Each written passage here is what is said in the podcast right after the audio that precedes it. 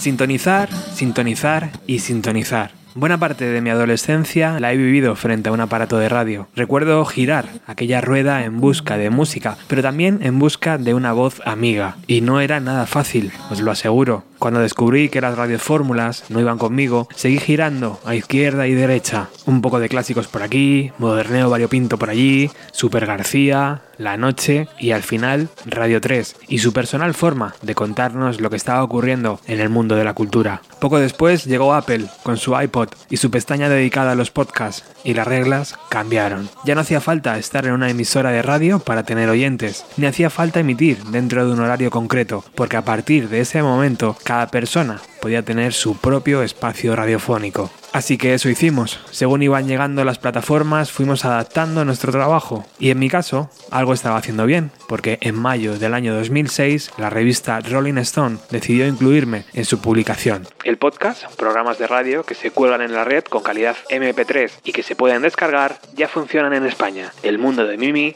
es de los mejores. Así que para esta emisión, número 700, he decidido que ya que no podemos hacer ningún festejo, podemos hablar con varias personas cuyo trabajo está relacionado directamente con el mundo de la radio y del podcast. Porque ahora se habla mucho de cómo este formato está ganando peso, pero también os aseguro que hace años que vengo escuchando lo mismo. ¿Hay demasiada oferta tal vez? ¿Cómo podemos diferenciar los buenos programas entre tantas opciones? ¿Está la FM muerta? Y tal vez lo más interesante, ¿estarán las plataformas de podcast dentro de la oferta que ofrecen las teleoperadoras como Movistar o Vodafone? Lo que sí creo es que yo he cogido el camino más difícil, porque eso de noventizar o de hacer el do it yourself con este programa no termino de verlo claro. Es muy complicado enfrentarse a una compañía donde la gente se dedica a ello, donde la gente guioniza, donde la gente busca buenas voces. Es muy complicado luchar contra eso cuando tienes otro trabajo y al final esto lo haces por pura pasión. Pero bueno, esa es otra guerra. Vamos a empezar con esta misión número 700. Bienvenidos.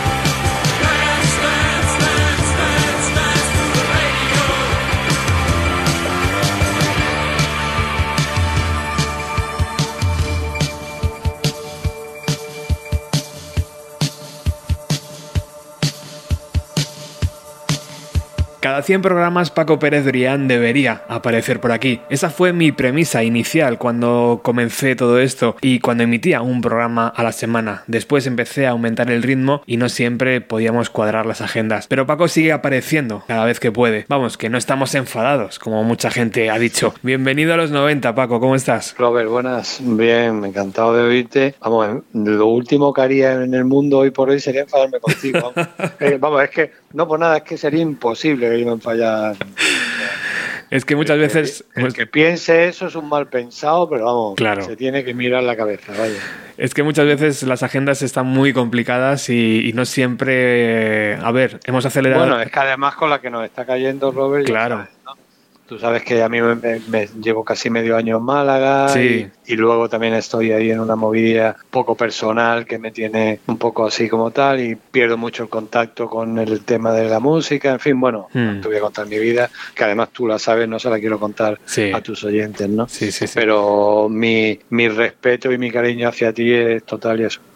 Te lo agradezco muchísimo. Bueno, en este programa 700 vamos a hablar con diferentes profesionales, tanto de, en el ámbito de la radio musical clásica, por llamarlo de alguna forma, como las nuevas plataformas de podcast. Me gustaría saber tu opinión. Sé que estás retirado, sé que esto ya, ya casi no va contigo, pero tú, dirigiste un equipo de, personas en Radio 3, has hecho muy buena radio durante toda tu vida, el búho de 4 a 3, todos los proyectos que, has participado. ¿Cómo ves este, este nuevo auge del formato podcast? No sé si lo, si lo llegas a entender. Bueno, bueno sí, yo, yo lo entiendo. Lo que pasa es que que yo como mm, yo he sido, para mí la radio ha sido siempre en directo. Entonces, imaginar, yo me pongo, o sea, viéndolo desde mi, desde mí mismo con mi propio mecanismo, es decir, que yo hiciera un podcast, lo pensaba el otro día cuando, cuando me llamaste para hablar de esto, la verdad es que, aparte que me, han, me han animado entre mucha gente, tú y otra gente y tal, es que como a mí me gusta tanto la radio en directo,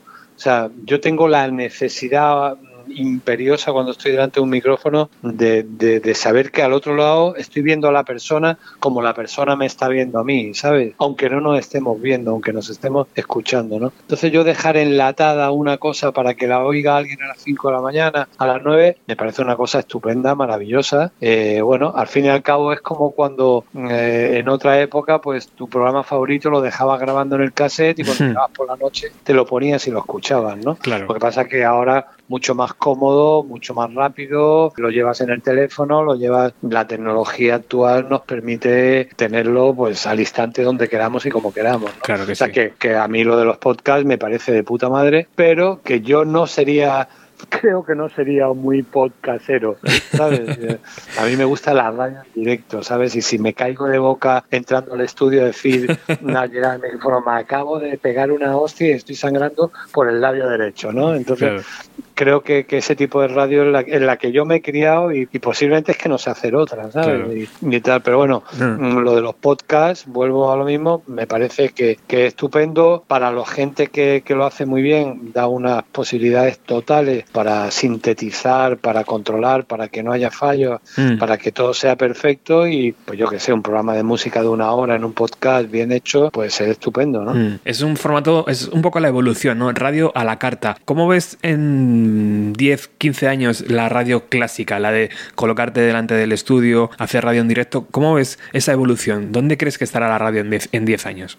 Uf, Robert, qué pregunta. Pues no lo sé, tío, no lo sé, no lo sé. Me gustaría pensar que como, como muchas cosas que, que se difuminan y luego vuelven con más fuerza, pues no sé, a lo mejor de pronto. O sea, yo creo que, que ese tipo de radio lo importante es que las personas que se ponen ante un micrófono sean buenas comunicadoras, ¿sabes? Y sepan transmitir, porque la radio, la radio es fenómena, o sea, la mm. posibilidad de medio, como medio de comunicación, ya lo hemos comentado infinidad de veces, es estupenda, porque tú estás en tu cama o estás en tu, en tu coche o estás en tu despacho, estás, y estás escuchando a una persona que te está contando una cosa y tal, entonces tú te estás imaginando, te estás haciendo un mundo en tu cabeza, eh, si te lo están haciendo y contando bien y están dialogando o están tal, que eso, eso es único. Y si hay un millón y medio de personas escuchándote o, o seis mil, cada uno lo va a estar imaginando de una manera distinta y tal, ¿no? Entonces, yo creo que eso es necesario. Yo creo que eso no te lo da, aunque bueno, ahora todo es muy inmediato, ¿no? Todo tiene que ser, o sea, Hmm. Ya has visto cómo están los niños con el TikTok, ¿no? Que es que en 15 segundos ya han ventilado el baile, la canción, el estribillo y su puta madre. O sea, ya, venga, y que pase otro, ¿no? Entonces, entonces pues, pues no sé, yo creo que estos son lo, del TikTok y ya estos son los tiempos que corren y lo otro pues son los tiempos que han corrido y que posiblemente vuelvan a correr, porque porque yo creo que, que además, precisamente en la radio musical, sí, vale, la tecnología te permite tener el mundo a tus pies y tal, pero bueno, también mola que haya alguien especializado que te haga un poco el trabajo de selección y que no tengas que estar tú ahí todo el día, ¿sabes? Que, que, que yo qué sé, te, tienes tu trabajo y encima tenerte que poner a buscar eh, cuáles son las 20 canciones que te mm. pueden venir mejor y tal igual.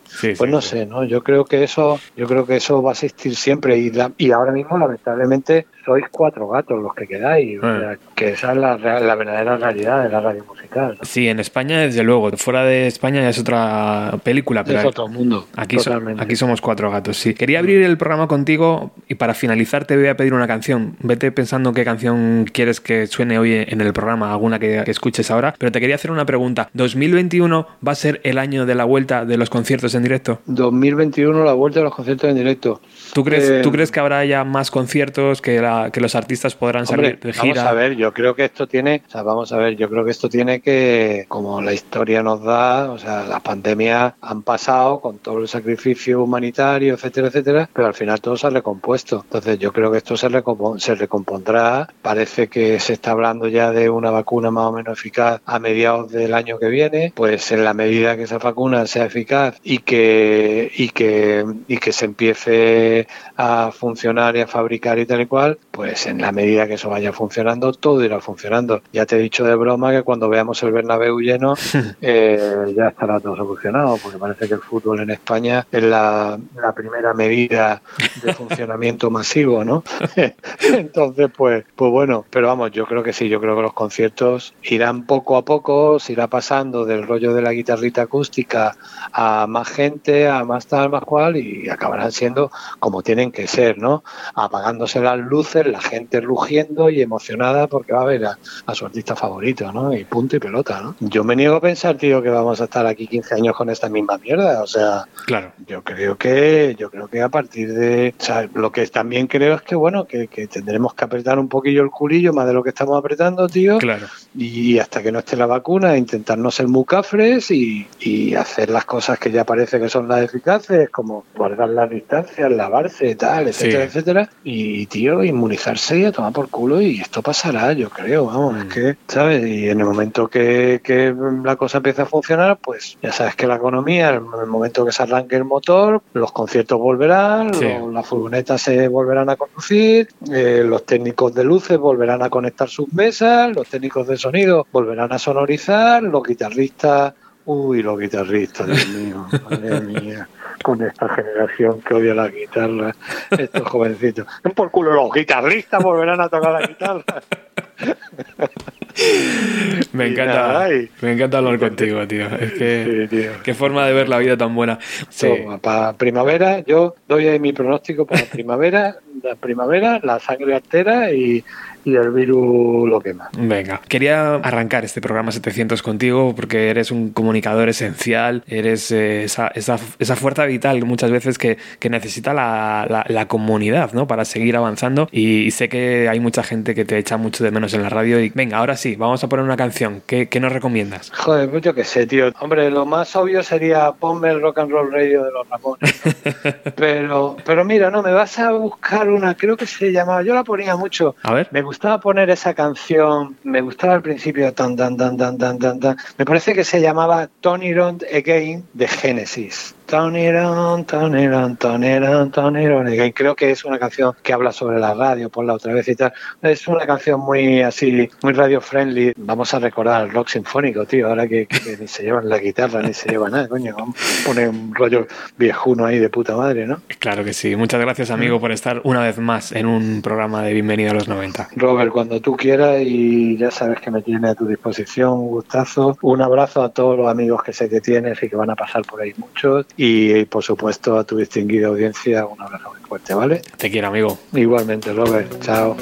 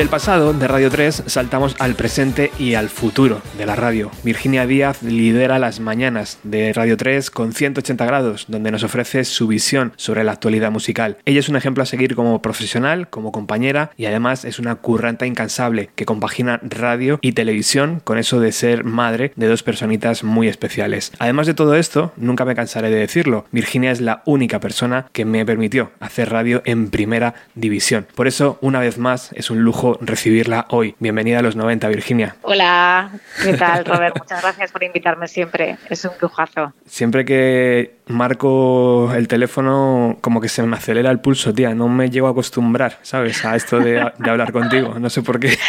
Mira, a mí me pasa igual desde este otro lado, ¿eh? O sea que estamos a la par.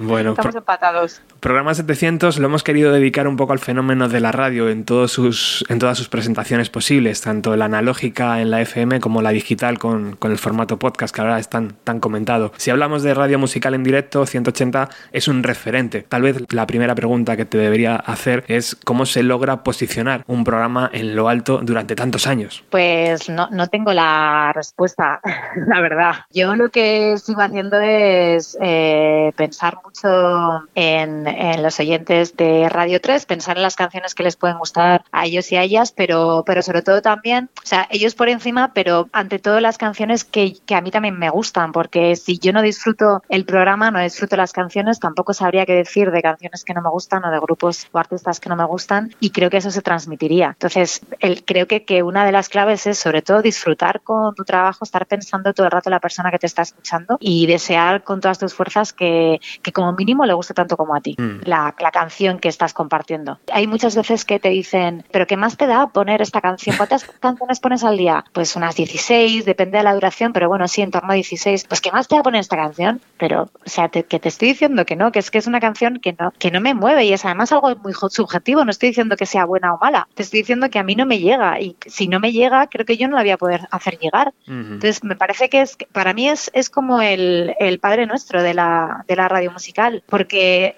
quiero decir, si yo estuviera en una radio fórmula, en una cadena privada, pues oye, ahí se mueven las cosas de otra manera, pero afortunadamente en Radio 3 tenemos libertad, nos deja la libertad a nuestro criterio. Entonces, creo que, que, que es muy importante, o por lo menos para mí es muy importante, compartir canciones que de entrada me, me, estén emocionando a mí. Evidentemente algunas me emocionan más que otras y menos que otras, pero, pero ante todo que me, que me muevan y que me, y que me conmuevan y que me hagan sentir y, y, emocionarme y, o llorar, ¿sabes? O no sé, o gritar o, o, ponerme rabiosa, pero que me hagan sentir cosas, si no soy incapaz. Esa libertad también tiene un, un doble filo, ¿no? Que es que tú eres tu propio jefe. Muchas veces somos, somos los mm. más tiranos con nosotros mismos, ¿no? Siempre queremos mejorar, mejorar, mejorar y llega un momento en que no se puede, ¿no? Es que, mira, hay muchas veces que, que joder, ahora con la, con la cantidad de, de, oferta que hay, ¿no? Que aparte sí. de las cosas que nos llegan a nosotros, pues yo todos los días me miro, me miro todas las webs musicales que, que puedo para, para echar un vistazo a las novedades nacionales e internacionales, sobre todo, que hay muchísimas que no nos llegan. Y es, el, es el lo que más tiempo empleo para preparar el programa. Y luego, una vez que hago la preselección, digo, vale, hoy quiero poner estas canciones y ahora tengo que ordenarlas en función del ritmo. Bueno, pues hay días que me sale en nada y hay otros días que me atasco. Y pienso, bueno, pues pon esta misma. Y luego digo que no, que no, que tengo que poner una canción que vaya perfecta con esta que acabo de seleccionar. Y a veces me atasco y es verdad que pienso, jolines, ¿por qué me autoexijo yo tanto? Pero creo que es que también es, es muy clave, ¿no? Que se hagan estas cosas, que te impongas, que tienes que hacerlo lo mejor que puedas hacerlo. Uh -huh. Siempre. Además, que no intentan nunca tirar por la calle en medio. Y si tienes que estar una hora más, pues una hora más, que no pasa nada. Y hay veces que lo que hago es, vale, pues si ahora mismo estoy atascada, eh, ahora que por ejemplo que estoy teletrabajando, que es una de las, de, de, creo que de las ventajas, estoy atascada, me voy a dar una vuelta, vuelvo y sigo. Y si no, pues mira, mañana me levanto más pronto y por la mañana lo veo todo con más claridad. Y, hay mucha, y, y sale, ¿no? Por la mañana como que fluye muchísimo más. Pero sí, es una cosa que, que tengo muy claro. Y si hay alguna vez que, me, que haciendo todo esto no hay manera, bueno, pues pongo un indicativo y separo una canción de otra pero no puedo poner una canción que no vaya bien detrás de otra. Eso lo tengo claro. Ese trabajo interno que no se ve y que existe y que pasa desapercibido para el oyente, ¿no? Pero realmente sí. está, está ahí. Sí, sí, sí, sí. Hay muchas veces que pues eh, yo pongo en, la escaleta el sistema que nosotros tenemos en Radio Nacional, pongo las canciones por orden y pues ahí alguna vez las he, colocado dos en el orden que no estaba en el papel. Y entonces el, el técnico la ha lanzado y dice, bueno, no pasa nada. Yo pensando que no pasa nada, pues claro que pasa. Ha sido fallo mío porque la he colocado mal, pero este no era el orden que yo tenía. Tú sabes lo que me cuesta a mí el orden. Y luego lo pienso, digo, seguramente que la persona que lo esté escuchando no se habrá dado cuenta de nada. Claro. Hay veces que, hombre, si, si presentas una canción y sale otra, pues tienes que corregir en antena, evidentemente. Pero hay otras veces que no y no dices nada, digo, ¿para qué voy a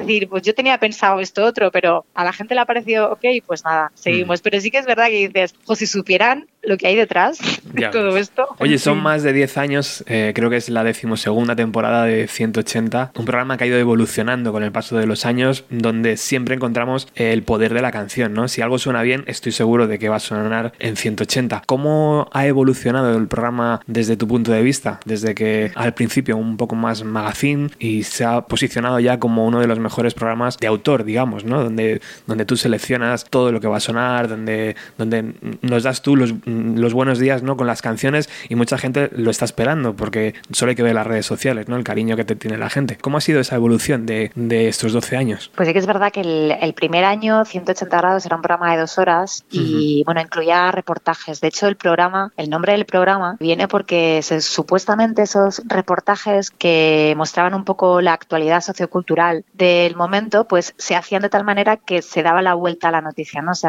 daba un giro de 180 grados y de ahí viene el nombre. Eh, lo cierto es que el, nombre, pues a lo mejor también porque ya me he acostumbrado o no sé, pero me parece un nombre que es absolutamente atemporal, abierto a muchísimas interpretaciones y, me gusta mucho. De hecho, hay muchas veces que digo 180 directamente en lugar de 180 grados. Pero sí, y luego se convirtió en una hora de programa en la que estaba yo sola. Ha evolucionado en que, bueno, antes no hacía ninguna entrevista, era un programa estrictamente musical cuando formó, cuando empecé a hacer, a hacer un programa de una hora. Luego sí, hacía monográficos, hacía monográficos como una vez cada tres meses, una cosa así. Ahora no hago monográficos, pero cuando hay algún disco interesante, pues sus responsables intento que vengan al programa y estén como media horita. O si no, cuando estreno una canción, pues hago un phoner y, hablo cinco minutos con, con, los autores o las autoras de la canción para que quede más fresco y más natural. Pero yo creo que sobre todo lo que fíjate, lo que ha evolucionado quizá también es un poco en, el, en los estilos de música, aunque siempre ha tenido una línea editorial como bastante determinada, pues yo misma me doy cuenta de que cada vez me gustan más estilos de música, incluso más artistas. Hay, hay grupos que antes no ponía porque no me, no, o sea, no, me cabía, no me, no me decían absolutamente nada y ahora me gustan especialmente. Entonces, me parece que, que, bueno, también es una manera de, que el programa esté vivo y sobre todo de eso de que de, abrir las, la perspectiva y la, amplitud de miras y el abanico de posibilidades y de compartir más más sensaciones con los oyentes. Eso a veces tiene un coste, ¿no? Porque muchas veces somos como muy cerrados, los propios oyentes digo, y nos, eh, nos gusta que nuestro programa eh, haga ABC y cuando pones D es como hostias, ¿no? Porque, a ver, ¿qué pasa aquí? Sí, Muchas veces somos muy cerrados en ese sentido, es verdad. Sí, fíjate, la semana pasada eh, me mandaron el disco de Dani Martín y yo nunca había puesto a Dani Martín porque no me, no me parecía que cupiera en, el, en el programa, pero es que este disco que ha hecho me parece que es un disco muy bueno y tiene canciones muy buenas. Y entonces decidí poner a Dani Martín. Y sí que pensé que iba a haber muchos tweets de por qué pones a Dani Martín no en 180, sino en Radio 3. Y que va, hubo, hubo uno que dijo, oye, pues me ha sorprendido para bien. Digo, sí, sí, a mí también, por eso lo estoy poniendo. Porque me parece muy bueno. Y al día siguiente le volví a poner con otra canción que se llama Portales, que es una canción muy bonita. Es una canción muy, muy bonita, muy. Me recuerda un poco a las, a las baladas que hace Iván Ferreiro, muy bonita. Y como muy conmovedora. Y entonces eh, hubo también un tuit de alguien que dijo, creo que se te ha colado Dani Martín, digo, no, lo que ha pasado es que acabas de escuchar una canción muy bonita que ha hecho Dani Martín, me dijo, pues tienes toda la razón. Y, y eso me parece, me parece, me parece muy bueno, me parece muy bueno que primero que no, que no seamos talibanes con la música, que, que, no haya prejuicios musicales, que pasemos de etiquetas, eso es. que es una de las cosas que buenas, eh, tienen, la gente joven de ahora tiene muchísimas cosas buenas, pero una de las que más me gusta es precisamente la falta de prejuicios que tienen. Y sobre todo en música. Es que no, no me cabe en la cabeza que en música podamos tener prejuicios. O sea, o te gusta una cosa o no te gusta, pero esto de, ay, me gusta, pero no lo voy a decir porque no es cool, eso es una estupidez y es absurdo. Mm. Así que no procuro que jamás me, me afecte eso. Y creo que, que de verdad que deberíamos aprender muchísimo de la gente joven y de los artistas jóvenes que, que están sacando discos maravillosos. Estoy pensando en Ginebras. Ginebras son cuatro chicas que me parece que tienen un talentazo impresionante y hablas con ellas y escuchan de todo. Claro. De todo, y les gusta de todo. De hecho, hay una canción que se llama La típica canción en la que ellas cuentan esto. Oye, pues a mí me gusta Maluma, pues a mí me gusta Oasis, pues Claro. a mí es que me gusta mucho el ska, pues a mí el rock argentino, pues, pues qué maravilla Ajá. que nos guste todo eso, si, si es el poder de la música, no, no, no pongamos puertas ni, ni muros a- ante eso, que es una estupidez. Sí, y en cierta medida que envidia muchas veces, porque dices, joder, qué, qué guay que te guste algo que a mí no me termina de gustar, pero oye, que lo goces, como que te da un poco de envidia. ¿Eh? como, hostia, qué guay, ¿sabes? Claro, sí, sí, sí. Mira, me pasa, a mí me pasa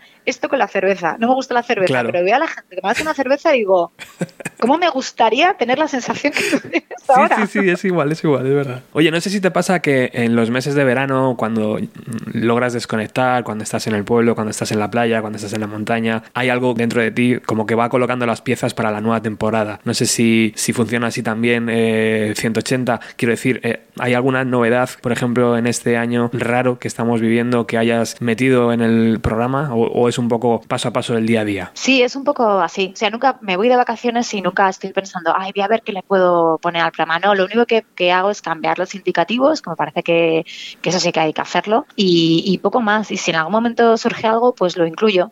Pero no estoy pensando porque pues porque a lo mejor luego no funciona en antena, o porque luego a lo mejor no me apetece hacerlo, porque o porque no quiero que sea demasiado cuadriculado. ¿sabes? No, no quiero meter secciones que sean, pues todos los miércoles tengo esta sección, o todo, porque a lo mejor hay algún miércoles que no cabe la sección, no es interesante para, para ponerla, o, o Claro. porque no me apetece hacerlo. Entonces prefiero que sea una cosa como más más fluida, ¿no? Como más natural y no, es verdad que nunca lo pienso. También es que el programa está concebido para ser básicamente una sesión musical, que de vez en cuando tenga alguna conversación, alguna cosita así, pero está concebida como para ser una sesión musical, entonces no, no caben muchas más cosas, creo. Y está bien, porque la mañana de Radio 3 yo estoy entre, bueno, después de los dos hoy empieza todo, que tienen entrevistas, Sí. secciones, son, son magazines y, y, y siglo XXI que también tiene secciones, tiene reportajes y tal. Entonces, incluso yo poniéndome en el lado de, de los oyentes, me gusta tener un programa en el que solamente sea de música, porque ya tengo contenidos en los otros, ¿sabes? Claro. O sea que, no sé, creo que, que está bien. Es la- el, la el píldora- formato. Pildorita directa que funciona perfectamente, claro que sí. Oye, la, soy un amante de la radio en directo. Este programa nació así, de hecho, en una emisora local de aquí de Alcobendas y San Sebastián de los Reyes. Y me gustaría saber tu opinión frente al formato podcast, el fenómeno podcast que ahora todo el mundo dice, ¿no? Que, que ha explotado, que tiene muchos miles de millones de oyentes. Para mí esto, mm, cada año se dice que el formato podcast ha explotado. Yo siempre lo veo igual, la verdad. No, desde hace ya 10 años por lo menos, esto, esto sigue, sigue igual. No sé si la pandemia ha ayudado a acelerar el ritmo de escuchas en formato podcast, pero sí que me gustaría saber tu opinión, eh, ya que estás al frente de un programa musical diario de, este formato. Sé que tus programas están en, en formato eh, web, en, en Radio Televisión Española, pero ¿qué nos puedes contar de, de este formato podcast tan nombrado ahora? Pues es que, por lo visto, sí que durante el confinamiento que tuvimos en primavera, por lo visto sí que aumentó bastante el consumo de los podcasts y sobre todo en España. Curiosamente, en España el consumo de los podcasts ha, ha subido muchísimo a raíz de la pandemia. A mí me parece un formato muy interesante. Tiene pros y contras con respecto al directo. Desde mi punto de vista, pues una de las, de, de las ventajas es que puedes hacerlo, la- o sea, el tiempo lo eliges tú, ¿no? Si, Sí. si tienes un contenido que tenga que ser más de más de una hora, pues de más de una hora. No hace falta que sean tiempos redondos, es decir, si te dura una hora y diez, pues una hora y diez, Sí. una hora y cuarenta, pues una hora y cuarenta. Si es menos de una hora, pues menos de una hora. Es, el contenido da para esto. Y, pero también me parece que pierdo la frescura del directo. Yo es que soy muy, muy, muy fan de, de hacer radio en directo. Me parece que tiene, tiene un punch que no tiene el, el podcast. Estás en ese momento hablando de, en mi caso, ¿no? Hablando de canciones y, jolines, gracias a las redes sociales, puedes tener una conversación con la persona que lo está escuchando y la tienes en el momento en el que tú estás poniendo esa canción. En los podcasts, esa retroalimentación no existe de Hmm. manera, o sea, en tiempo real, claro. vaya. Ujú. Eh, Claro, eh, eh, puede existir, pero, pero en el momento en el que el, eh, la persona decide escuchar el podcast, tiene el, el directo tiene un punch muy fresco a mí y tiene también el, el punto de que te pone nerviosa y creo que eso ayuda. Yo termino la hora de 180 grados en directo mucho más cansada que cuando voy a grabar un programa. Claro. Eh, con, el mismo programa lo, lo, grabo para, pues por ejemplo, para un festivo o algo así y no termino tan cansada por eso, porque no, no tengo tanta tensión como cuando la tengo, cuando estoy en directo. Y eso a mí me da muchísima vida. Me parece una maravilla. Durante el confinamiento estuvimos haciendo los programas en, en casa y eran grabados, o sea, eran propiamente podcast, y yo no los disfruté ni la mitad yo no los disfruté ni a la mitad, porque claro, tampoco, tampoco escuchas el, el, programa. Antes, cuando lo mandas, no escuchas escuchando el resultado del programa. Tú has puesto voz con canciones, lo has editado, lo has puesto bonito, pero luego no escuchas en tiempo real la hora entera del programa. Si eso la escuchas cuando, cuando ya se está emitiendo, pero no tienes la sensación de haber hecho un programa, tienes la sensación de haber trabajado con unos sonidos. Y cuando estás haciendo el programa en directo, sí, aparte de que, pues no sé si te ha pasado a ti alguna vez, pero yo escucho las canciones cuando estoy haciendo, preparando el programa y las selecciono y creo que en el, en el estudio crecen muchísimo. Hay algunas canciones que crecen muchísimo y esa sensación la pierdes con el podcast. ¿Tiene otras ventajas el podcast con respecto al directo? Pues que es más atemporal, evidentemente. Cuando tú haces radio en directo tienes muchas referencias temporales y el podcast pues imagino que no. Si las haces, las haces bastante más genéricas. Es que a mí la radio en directo me encanta. Sí. ¿Qué te puedo decir? Que no sepas. Eso... La radio en directo me parece que tiene que es pura magia. Será imposible sustituir esa sensación y sobre todo cómo crecen las canciones, es verdad, cuando las pinchas en vivo. Y creo que también eso, sí, es cierto que, que la gente joven, por ejemplo, ahora no escucha la radio, si, si consume programas de radio, consume podcast, consume radio a la carta, pero me gustaría que lo probaran, que probaran el hecho de estás escuchando un programa que se está haciendo en este momento. O sea, me parece que, que es una sensación muy bonita. A mí como, como oyente de radio me gusta mucho. Sin duda, para mí la pregunta es un poco tonta, pero para mí nunca va a desaparecer, porque hay algunos ilustrados que dicen que la, que la FM está muerta, pero mm, para mí todo lo contrario, siempre estoy volviendo más a ella, ahora más que nunca, muchas veces, ¿sabes? Estoy en casa y decido poner la radio antes que la televisión. Sí, es que la, la radio te acompaña. O sea, para ver televisión tienes que dejar hacer todo y sentarte frente a la pantalla. La radio, ¿no? La radio te, te acompaña cuando estás tendiendo la lavadora, cuando estás haciendo cosas en casa, cuando estás conduciendo, mm. incluso cuando estás trabajando. Sí, sí. Estás escuchando la radio y es, es como tu compañera. Aparte que escuchamos la radio de manera individual, es como muy aliada, ¿no? Con cada ser humano. Y bueno, también dijeron que, que la televisión iba a matar a la radio y ahí está. La radio tiene, tiene una inmediatez que no que no tienen otros medios de comunicación. Es muy y aparte, pues mira, justo por, con la pandemia también se ha demostrado que es que se puede hacer radio en cualquier momento y en, en cualquier sitio. Pues eso, que tiene una inmediatez y una frescura que quizá no tienen no tienen otros medios de, de comunicación. Evidentemente, para la televisión es que no tiene nada que ver. O sea, aunque sea televisión en directo, necesitas muchísima más infraestructura que para radio. La radio tiene, pues eso, esa inmediatez y esa magia que no la tienen otros otros medios para transmitir cosas y yo tampoco creo que la, que la radio vaya a desaparecer. Es que alguien, alguien que conoce la radio es imposible que después la deje. Tanto si trabajas dentro de ella como si, como si la, estás consumiendo como oyente, ¿no? Es, es algo muy, muy chulo. Hay muchas veces que, pues con eso de que yo eh, empecé en 2013 a presentar cachitos de Jerry Cromo, cuando me preguntan, ¿qué prefieres? Digo, es que no es que, que prefieras, que yo soy una mujer de radio. o sea, es que no me considero de televisión, me gusta muchísimo más, me gusta mucho lo que hago en televisión y otras cosas que he hecho en televisión también me gusta mucho, pero lo de la radio me, me apasiona. Es que no, para mí no hay color. La tenía para la última pregunta, pero ¿esta noche vieja te volveremos a tener en la tele? Sí, esta noche vieja habrá cachitos y R cromo, estamos en ello. Hombre, a no ser que la, a no ser que la situación cambie totalmente y volvamos a la situación de marzo-abril, que no lo, no, lo espero,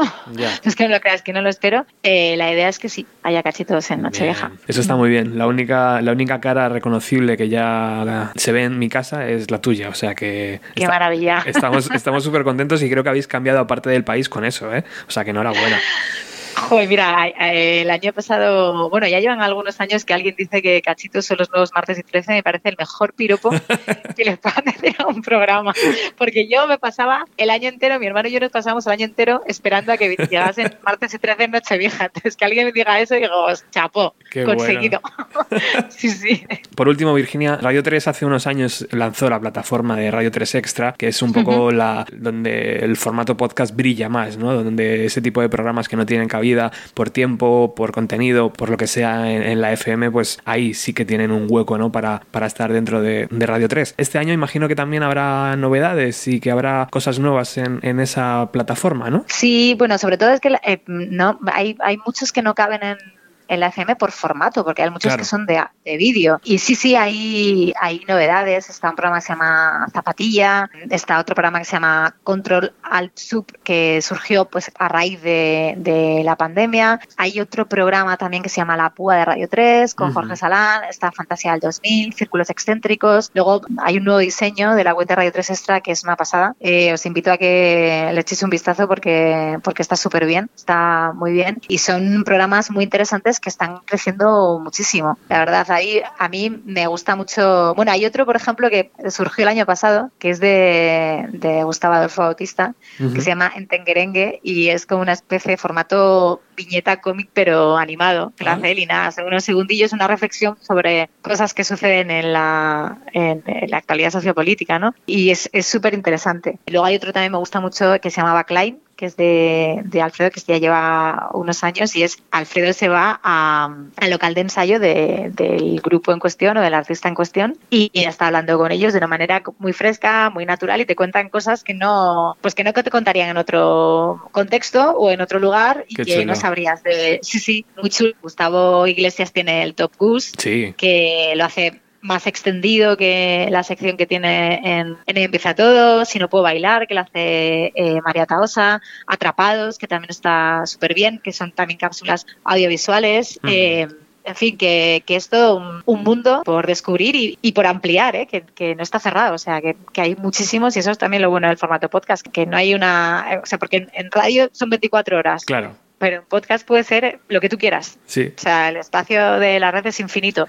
Pues Virginia Díaz, muchas gracias por este repaso a la forma de ver, de entender y de consumir la radio que estamos haciendo hoy en este programa 700. Y, joder, que es un gustazo charlar contigo. Se me ha pasado este ratito volando y a ver si en esta temporada charlamos más veces, ¿vale? Pues sí, las veces que quieras, Robert. Ya sabes que para mí es un, placer, que es un gustazo, que soy muy fan y que, no sé si te lo he dicho, que pero felicidades por ese cacho de premio ¿eh? de Nada, nada que no te merezcas. Premio de la, de la audiencia, ¿qué te crees? Me ha costado unos cuantos jamones tenerlo, ¿eh? Oye, te voy a pedir una canción para, cerrar esta, esta charla. ¿Cuál, cuál deberíamos ah, poner, Virginia? Pues mira, una canción que creo que representa mucho a, todo el mundo que, vivimos de la música o que nos apasiona la música o, que nos dedicamos a ella da igual si estás dentro, encima del escenario, detrás, alrededor o mediante, y que además forma parte de un disco que yo estaba deseando escuchar, que me parece uno de los grandísimos discos de este año, que es el, regreso de Ava de Sioni, y la canción se llama Mi vida es la música, y es muy, muy bonita. Venga, pues con esa nos despedimos. Muchas gracias, amiga. Te deseo lo mejor, ¿eh? Igualmente, un placer. Chao. Un beso muy grande, chao. Pregúntame y responderé, mi vida es la música, mi vida es la música. Te lo repito otra vez. Pregúntame y responderé. Mi vida es la música. Mi vida es la música. Me preguntas qué vida llevo, si se puede realmente vivir de eso. Yo respondo que es difícil, pero es mi jodido sueño. Todo empezó a los 14 cuando alguien me pasó el revólver. Aquel disco me hablaba a través de los altavoces los 16 Temblando subí al stage por primera vez. Fue como ir la cuenta atrás. Mi vida era un adiós desde un cohete a despegar en Cabo Cañaveral Pregúntame y responderé Mi vida es la música Mi vida es la música. Te lo repito otra vez Pregúntame y mi vida es la música.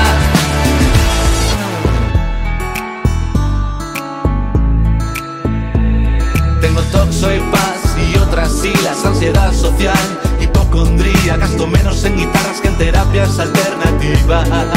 En la escuela sufrí acoso escolar, si fuiste tu amigo no te voy a culpar, en esta fea historia todos acabamos mal.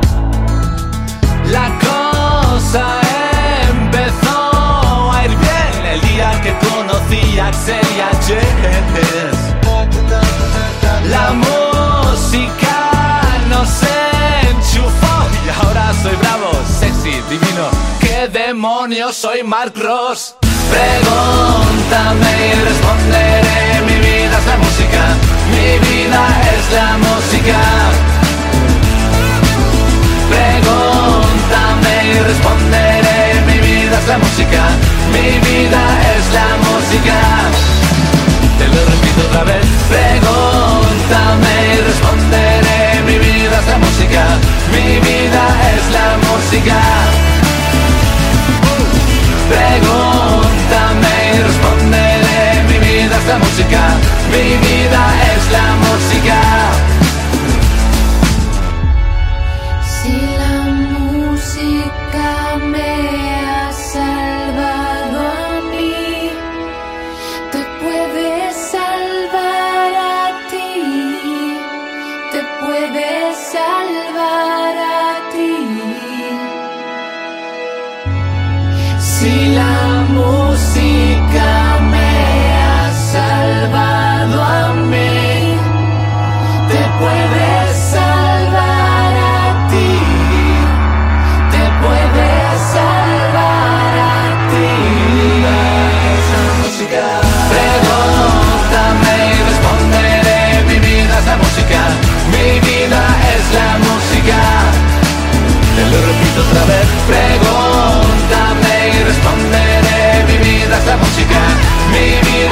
La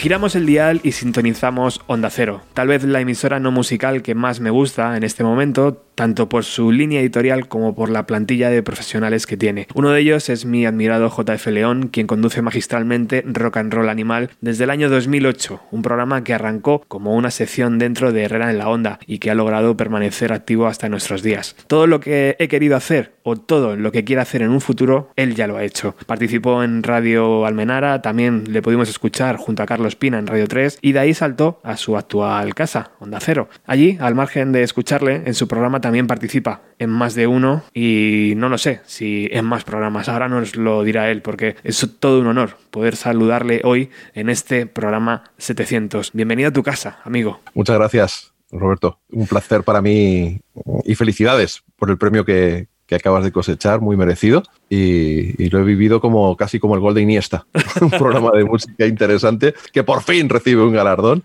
Así que me parece maravilloso y creo que la labor que estás haciendo en, en podcast como punta de lanza, podcast musical con repercusión, yo también te envidio, o sea, la admiración es mutua. No, la verdad es que tengo mucha admiración porque lo has hecho todo, lo has hecho, has hecho de todo, desde ser una pieza básica en los fanzines de, de Subterfuge en los años 90 hasta entrevistar a músicos que son verdaderas leyendas. Y, por fin nos cruzamos el, en el camino. Además, ¿sabes lo que valoro más? Que lo hayas hecho desde la integridad y la honestidad, que no siempre en este mundillo se lleva. Bueno, te agradezco las palabras y me siento identificado, aunque luego las cosas no sean tan bonitas o como lo pueden parecer, pero sí que empecé a mediados de los 90 gracias a Subterfuge, el fanzine, colaborando, luego coordinando los números cuando ya el éxito de la discográfica impidió a Carlos dedicarse a él, lo llevé durante dos o tres años y de ahí, gracias a, gracias a la experiencia en, en Subterfuge, que lo hacía todo, maquetarlo, entrevistar, hacer reseñas, buscar colaboradores, eh,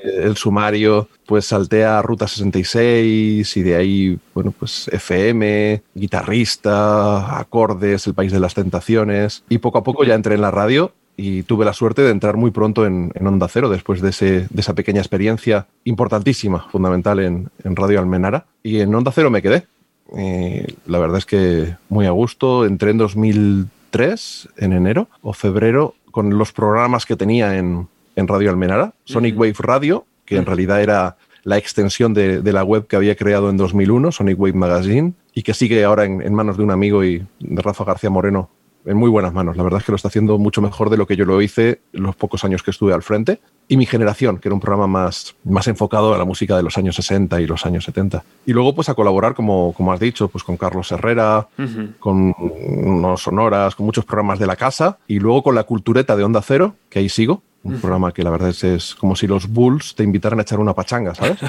Con gente que- sí, sí, con gente que sabe un montón. Yo, yo aporto ahí un poquito de, audio- de audiovisual y sobre todo la música, es, es mi terreno. Y la verdad es que he tenido la fortuna de, de tener esta tribuna y, y de que gracias al programa de Herrera y de Alsina, pues estar ante audiencias millonarias. Eso yo creo que es un, un lujo que valoro muchísimo, muchísimo. Sí. Es que no paras, por eso también quiero hablar contigo hoy. Tienes un montón de ideas en la cabeza que vas eh, haciendo realidad y bueno, en este programa 700 estamos intentando adivinar hacia dónde se dirige la radio musical. Me gustaría saber tu opinión sobre todo porque has visto y has vivido de todo en tu carrera profesional. Eh, pero vayamos punto por punto, casi mejor, ¿no? Para mí esto de hacer radio en directo en un estudio eh, es la sensación más bonita. Pero también sé que con los medios digitales actuales podemos hacer buenos programas incluso, incluso en vivo. La llegada del podcast supuso pues un poco la democracia ¿no? de- del contenido. La gente quería escuchar algo relacionado con el misterio, con las setas. Existía un podcast ¿no? y tenía sus oyentes. Pero también ha sido un poco como abrir la puerta a todo, ¿no? ¿Cuál es tu opinión sobre, sobre el fenómeno podcast que últimamente estamos viviendo y que parece que ahora está en lo más alto? Es un poco como lo que vivimos con los blogs a finales de los 90 o principios del siglo XXI.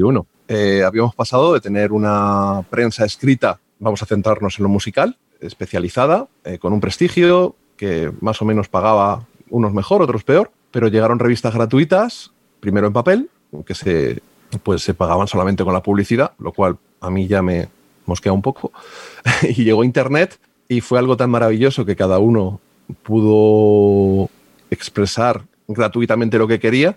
Se democratizó, como tú has dicho muy bien, la, la opinión, pero también hubo una sobredosis de oferta Sí. que al final te mareaba y a los que veníamos años, llevábamos años peleando por abrirnos un, un camino, que llevábamos años intentando profesionalizarnos, vivir de esto, fue una putada enorme, porque empezaron a cerrar revistas, empezó a bajar el número de ejemplares porque la gente se fue a lo gratuito. Ya fue, con las revistas gratuitas ya fue un primer bajón para la, para la prensa escrita más profesional, especializada, ¿no?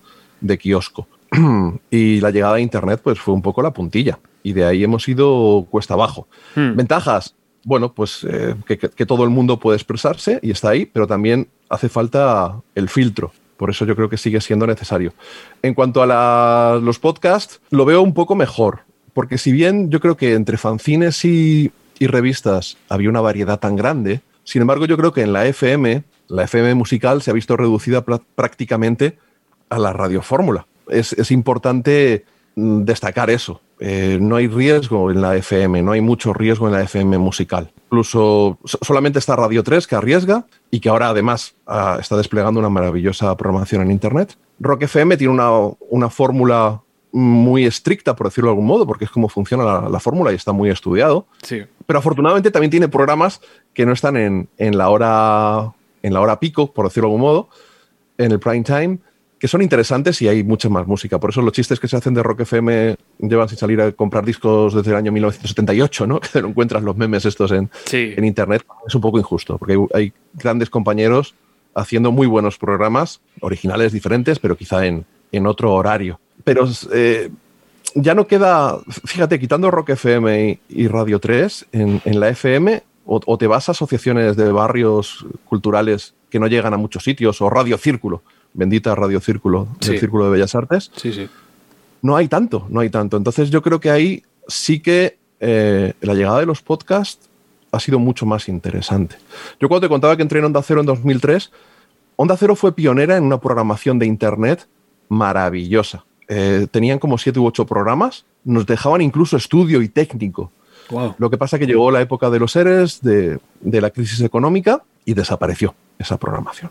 Yo en 2008, mm, un poco insatisfecho, o sea, feliz, pero insatisfecho por mi glotonería con esos 10 minutos que tenía con Herrera, pues le propuse a la gente de informática, digo, oye, ¿y si os paso yo un podcast grabado en mi casa sin re- consumiros recursos a la casa, me lo colgaríais? Y empecé yo como pionero de la nueva etapa de, de podcast de, de Onda Cero, son ya 12 temporadas. Y va avanzando, va avanzando, cada vez hay más, más programas, pero bueno, todavía no hemos llegado en Onda Cero, yo creo que será el siguiente paso de hacer algo parecido a lo que ha hecho Prisa con, con Podium Podcast Claro. apostar de una manera más seria y más profesional, con más variedad, dotando un poquito más de medios, porque al final los que estamos haciendo podcast en Onda Cero lo estamos haciendo por amor al arte, que es lo principal, ¿eh? Yo creo que lo que más se disfruta es lo que se hace gratis, porque si pese a no cobrar por ello lo haces es porque realmente lo disfrutas. Pero también es cierto que, bueno, que te recompensen tu trabajo es, algo que te, que te enorgullece. Entonces, mm, haber encontrado canales como, como Evox,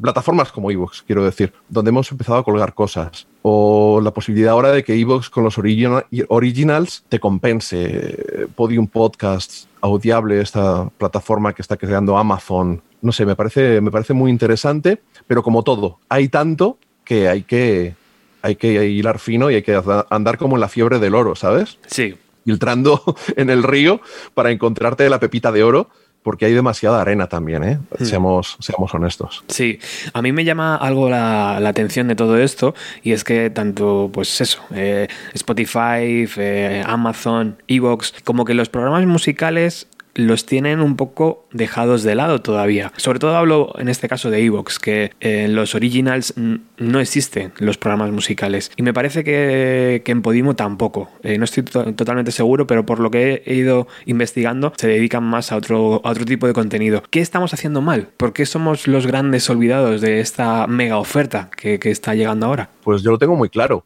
Es porque la música, a diferencia del cine o de la literatura, solo se considera entretenimiento, no se considera arte, no se considera cultura en general. Eh, tú te encuentras en los periódicos sin ningún pudor como gente te pone a parir una- un blockbuster, un taquillazo de estos. Hmm. Sin embargo, mm, parece que, vamos, yo sé de historias de haber, de haber, que, de, de haber tenido problemas en la redacción gente por poner mal o, o por negarse a reseñar esos artistas de éxito en los que se fijan las radiofórmulas, pero que no son nada más que entretenimiento y, y es una moda y efímera y es algo que no, no te deja ni- ningún pozo, ¿no? Pero, pero al final todo es una cuestión de oferta y demanda. Yo te aseguro que si Bienvenido a los 90 tuviera eh, la misma audiencia que un podcast de estos de misterio que lo siguen 200.000 magufos, Sí. pues mm, al final mm, yo estoy seguro que en cualquier emisora, en cualquier plataforma de podcast, pues te pagarían por hacerla. Pero al final a la gente, es que hay muy poca gente a la que de verdad le, le guste de verdad la música. Yo creo que realmente somos pocos. A la gente la música le acompaña. Hmm. Y generalmente, si tú te fijas de cuánta gente de tu edad, de tu pandilla, escuchabais música en los 90, pues casi todos. Y casi todos escuchabais la misma, que era la música alternativa a lo mejor que había en ese momento. Sí. Plantéate ahora de tus amigos cuántos siguen escuchando música, cuántos siguen comprando discos, cuántos siguen yendo a conciertos. Pues casi ninguno probablemente, estarás prácticamente solo. Y si me equivoco, pues corrígeme si hace falta. No, no, no. Pero, no. Es, es así, es así. y además, todos esos solo escuchan la música que escuchaban en la adolescencia, probablemente. Y volverán a poner ese mismo disco de Nirvana y dirán, oh, es maravilloso. Y hay que preguntarle, ¿pero has seguido profundizando? ¿Has avanzado? ¿Has ampliado tus gustos? Es que ya no se hace música como entonces. Fíjate qué suerte tenemos todos. Todos hemos nacido en el mejor país, todos creemos en el Dios verdadero y todos hemos crecido con la mejor música. Qué suerte hemos tenido todos. Entonces, al final, al que le gusta de verdad la música, no se queda en lo que le ha tocado vivir. Avanza, tampoco es que te tenga que gustar todo, ¿eh? Tampoco Mm. es que te tenga que gustar todo. Y, eh, y avanzas y profundizas y te vas al underground y te vas a los años 60, 70, 50, 40, jazz, buscas el origen del blues. Sí. ¿Cuánta gente de verdad está dispuesta a hacer eso? Yo creo que, que muy poca. Entonces, tenemos mm, limitada la, la audiencia. Y yo creo que eso da un poco respuesta a lo que me has preguntado. Ujú. ¿Por qué no se apuesta tanto por la música? Porque sinceramente la música de verdad no, no interesa tanto. Interesa el entretenimiento, la música que te acompaña. Es algo, es algo Es que un pesimista es un optimista con experiencia, ¿sabes? Y tengo unos cuantos años más que tú. Me encanta. Es algo que culturalmente en este país es lo que nos toca vivir, entiendo, ¿no? Sí, yo creo que en todos lados, ¿eh? Lo que ocurre es que el rock and roll, que es lo que nos gusta a nosotros, es algo, es algo, ay, voy a decirlo, es algo anglosajón Claro. y no latino, y vivimos en un país latino, por tanto con menos tradición de rock. Nuestro folk son las jotas y, y las seguidillas manchegas y, Claro, claro. y el flamenco, y no el country, el blues y el, y el rock and roll, ¿no? claro. Eh, o el skiffle en el caso de, de Gran Bretaña. Y yo creo que no podemos perder de vista eso. Entonces, ¿qué ocurre? Que en tanto y en cuanto el inglés se ha convertido desde el principio del siglo XX en el idioma internacional del entretenimiento y, y de, la cultura, de la cultura audiovisual, el mercado anglosajón es mucho mayor y por eso una revista como Mojo o la original Rolling Stone tenían unas tiradas que no se podían permitir pues las revistas de rock españolas. Latinoamérica quedaba muy lejos y había muchos problemas a nivel mercado técnico y las, el intento que ha habido de revistas españolas de implantarse en, al otro lado del Atlántico pues no, no han prosperado porque económicamente no ha, sido, no ha sido viable. Sin embargo, en inglés tienes tres motores, que es toda Norteamérica, Hmm. tienes Gran Bretaña y tienes Australia. Y luego, pues todos los que consumimos producto anglosajón, y si ya nos vamos a Escandinavia o países en los que el inglés es prácticamente un segundo idioma, pues te abren, te abren muchísimo. De hecho, tú fíjate, yo la plataforma de vídeos, el, el Olimpo del Rock, que es un poco pues seguir con lo mismo, ¿no? Seguir compartiendo las cosas que me gustan con gente, y ya que el público no viene a ti, buscar tu, el público de algún modo, ¿no? Poniéndolo a disposición en una plataforma que, que te llega a todo el mundo, voy a hacer una versión en inglés. No con mi voz, porque mi inglés no es malo, pero tampoco es perfecto. Pero voy a hacer esos mismos vídeos en inglés para intentar llegar a más gente. Qué bien, qué buena idea. la otra. Sí, yo, de hecho, con Ruta 66 yo tuve un proyecto, hacer el Ruta 66 en inglés, Ujú. trimestral, traduciendo los mejores artículos, porque había una demanda grande, había pocas revistas ah, en el mundo. Y bueno, me preocupé de, de buscar la distribución, me preocupé de todo, pero al final no, no conté con el placet de, de la dirección de la revista. Y pese a que estuvimos ahí, estuve dándole vueltas tres o cuatro meses y haciendo propuestas, al final no llegó a buen término.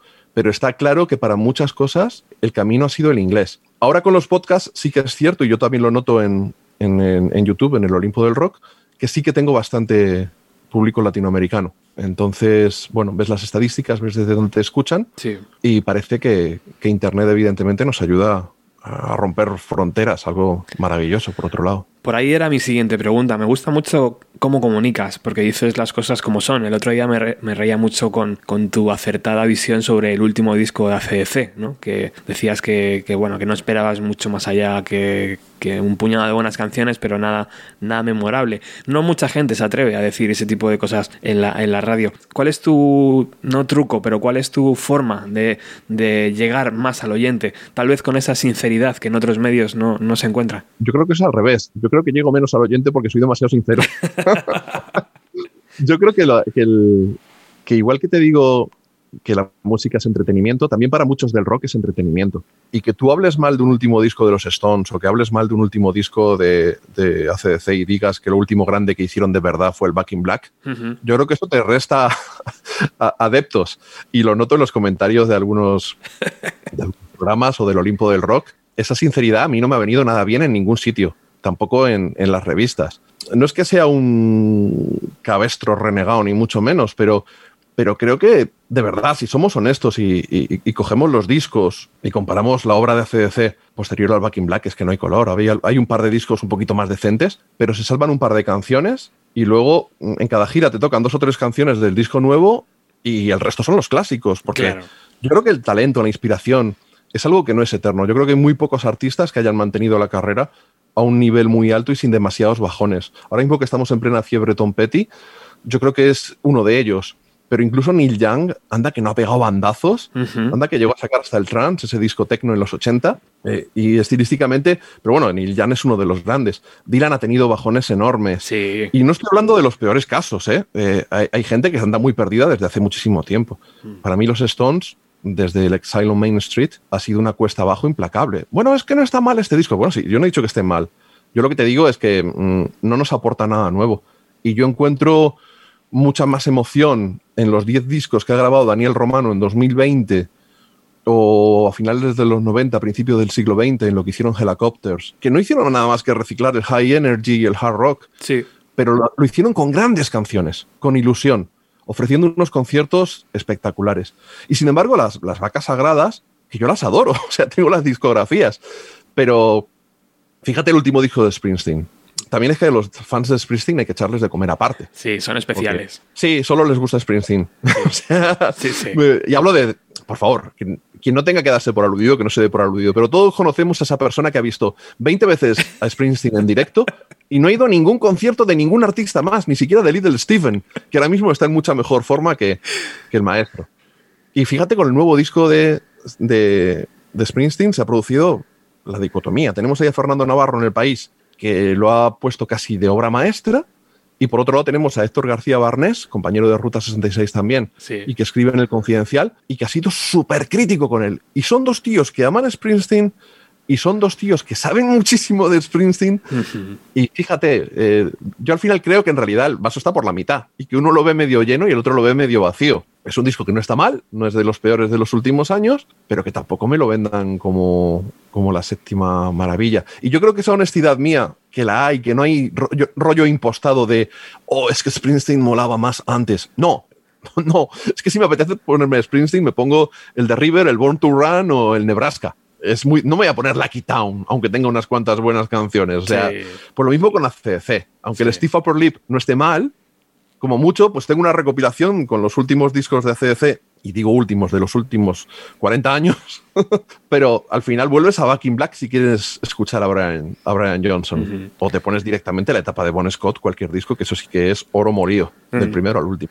No sé si será por la edad o no sé si será porque ya llevamos, eh, en mi caso, menos años eh, dentro de, de esta burbuja, ¿no? De hacer radio, pero para mí estos comentarios sinceros es oro. O sea, eh, ya es como, mira, no quiero perder el tiempo, ¿sabes? Prefiero que me digas la verdad y ya está. Y, y eso es lo que, lo que adoro de tu forma de comunicar, de verdad. O sea, que no lo cambies nunca, por favor. Eh, ya es demasiado tarde para cambiarla.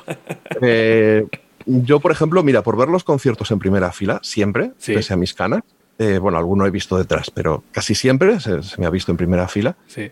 pues estoy seguro que he hecho menos carrera periodística por no tomarme, por no verme los conciertos en la barra tomándome los cubatas con quien me los tenía que tomar. Ya. Eh, ojo, y no estoy diciendo, o sea, yo me considero como periodista del montón. Lo que sí me considero es, es honesto. Pero como en todos lados hay mucho pasteleo. Y hay mucha gente que, ojo, también tiene un mérito, ¿eh? saber estar, las relaciones públicas en, en esto es, es fundamental. Mm. Y hay mucha gente que no diciendo ciertas cosas también llega más lejos. O sumándose a, a modas. Hmm. Yo, yo con Víctor Lenore me llevo muy bien, ¿no? Sí. Pero de verdad no entiendo que le pueda gustar el puto reggaetón, perdón, por lo de puto, y, y el puto trap, perdón por lo de puto.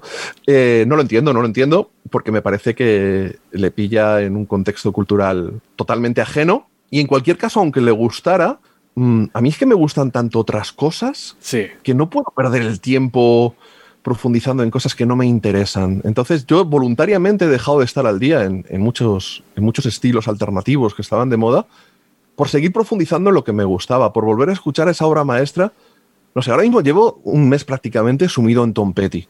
Prácticamente un mes. El, 3 de octu- el 2 de octubre se produjo el aniversario de la muerte, del fallecimiento, y, y luego el Wildflowers llegó el 16 y luego el, el 20 fue el- eh, habría cumplido 70 años. Voy a hacer un podcast especial con, con Sam Freebird, compañero en, en Rock and Roll Animal, y he hecho un top 10 que es un intento de, de podcast eh, monetizable. ¿no? He hecho todo gratis en mi vida en- a nivel de podcast y es el único podcast que, que solo se puede escuchar por suscripción, ya sea en, en Patreon, que es donde empecé, Fantástico. o en Evox o en Evox ahora, ¿no? Y- tengo mm, 30 personas suscritas que me dan una media de 2 euros, que ojalá fueran más, porque sinceramente creo que el, el programa a nivel de horas de preparación y, y tal lleva su tiempo y no se rentabiliza, pero bueno, es lo que yo digo, ¿no? Si llevo 12 años haciendo rock and roll animal gratis, Claro.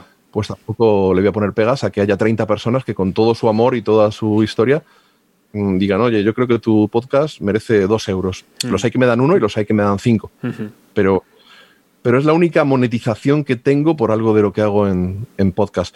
Y, y bueno, pues llevo un mes sumido ahí. Me estoy perdiendo otras cosas, por supuesto, pero tú no sabes lo que estoy disfrutando, ¿eh?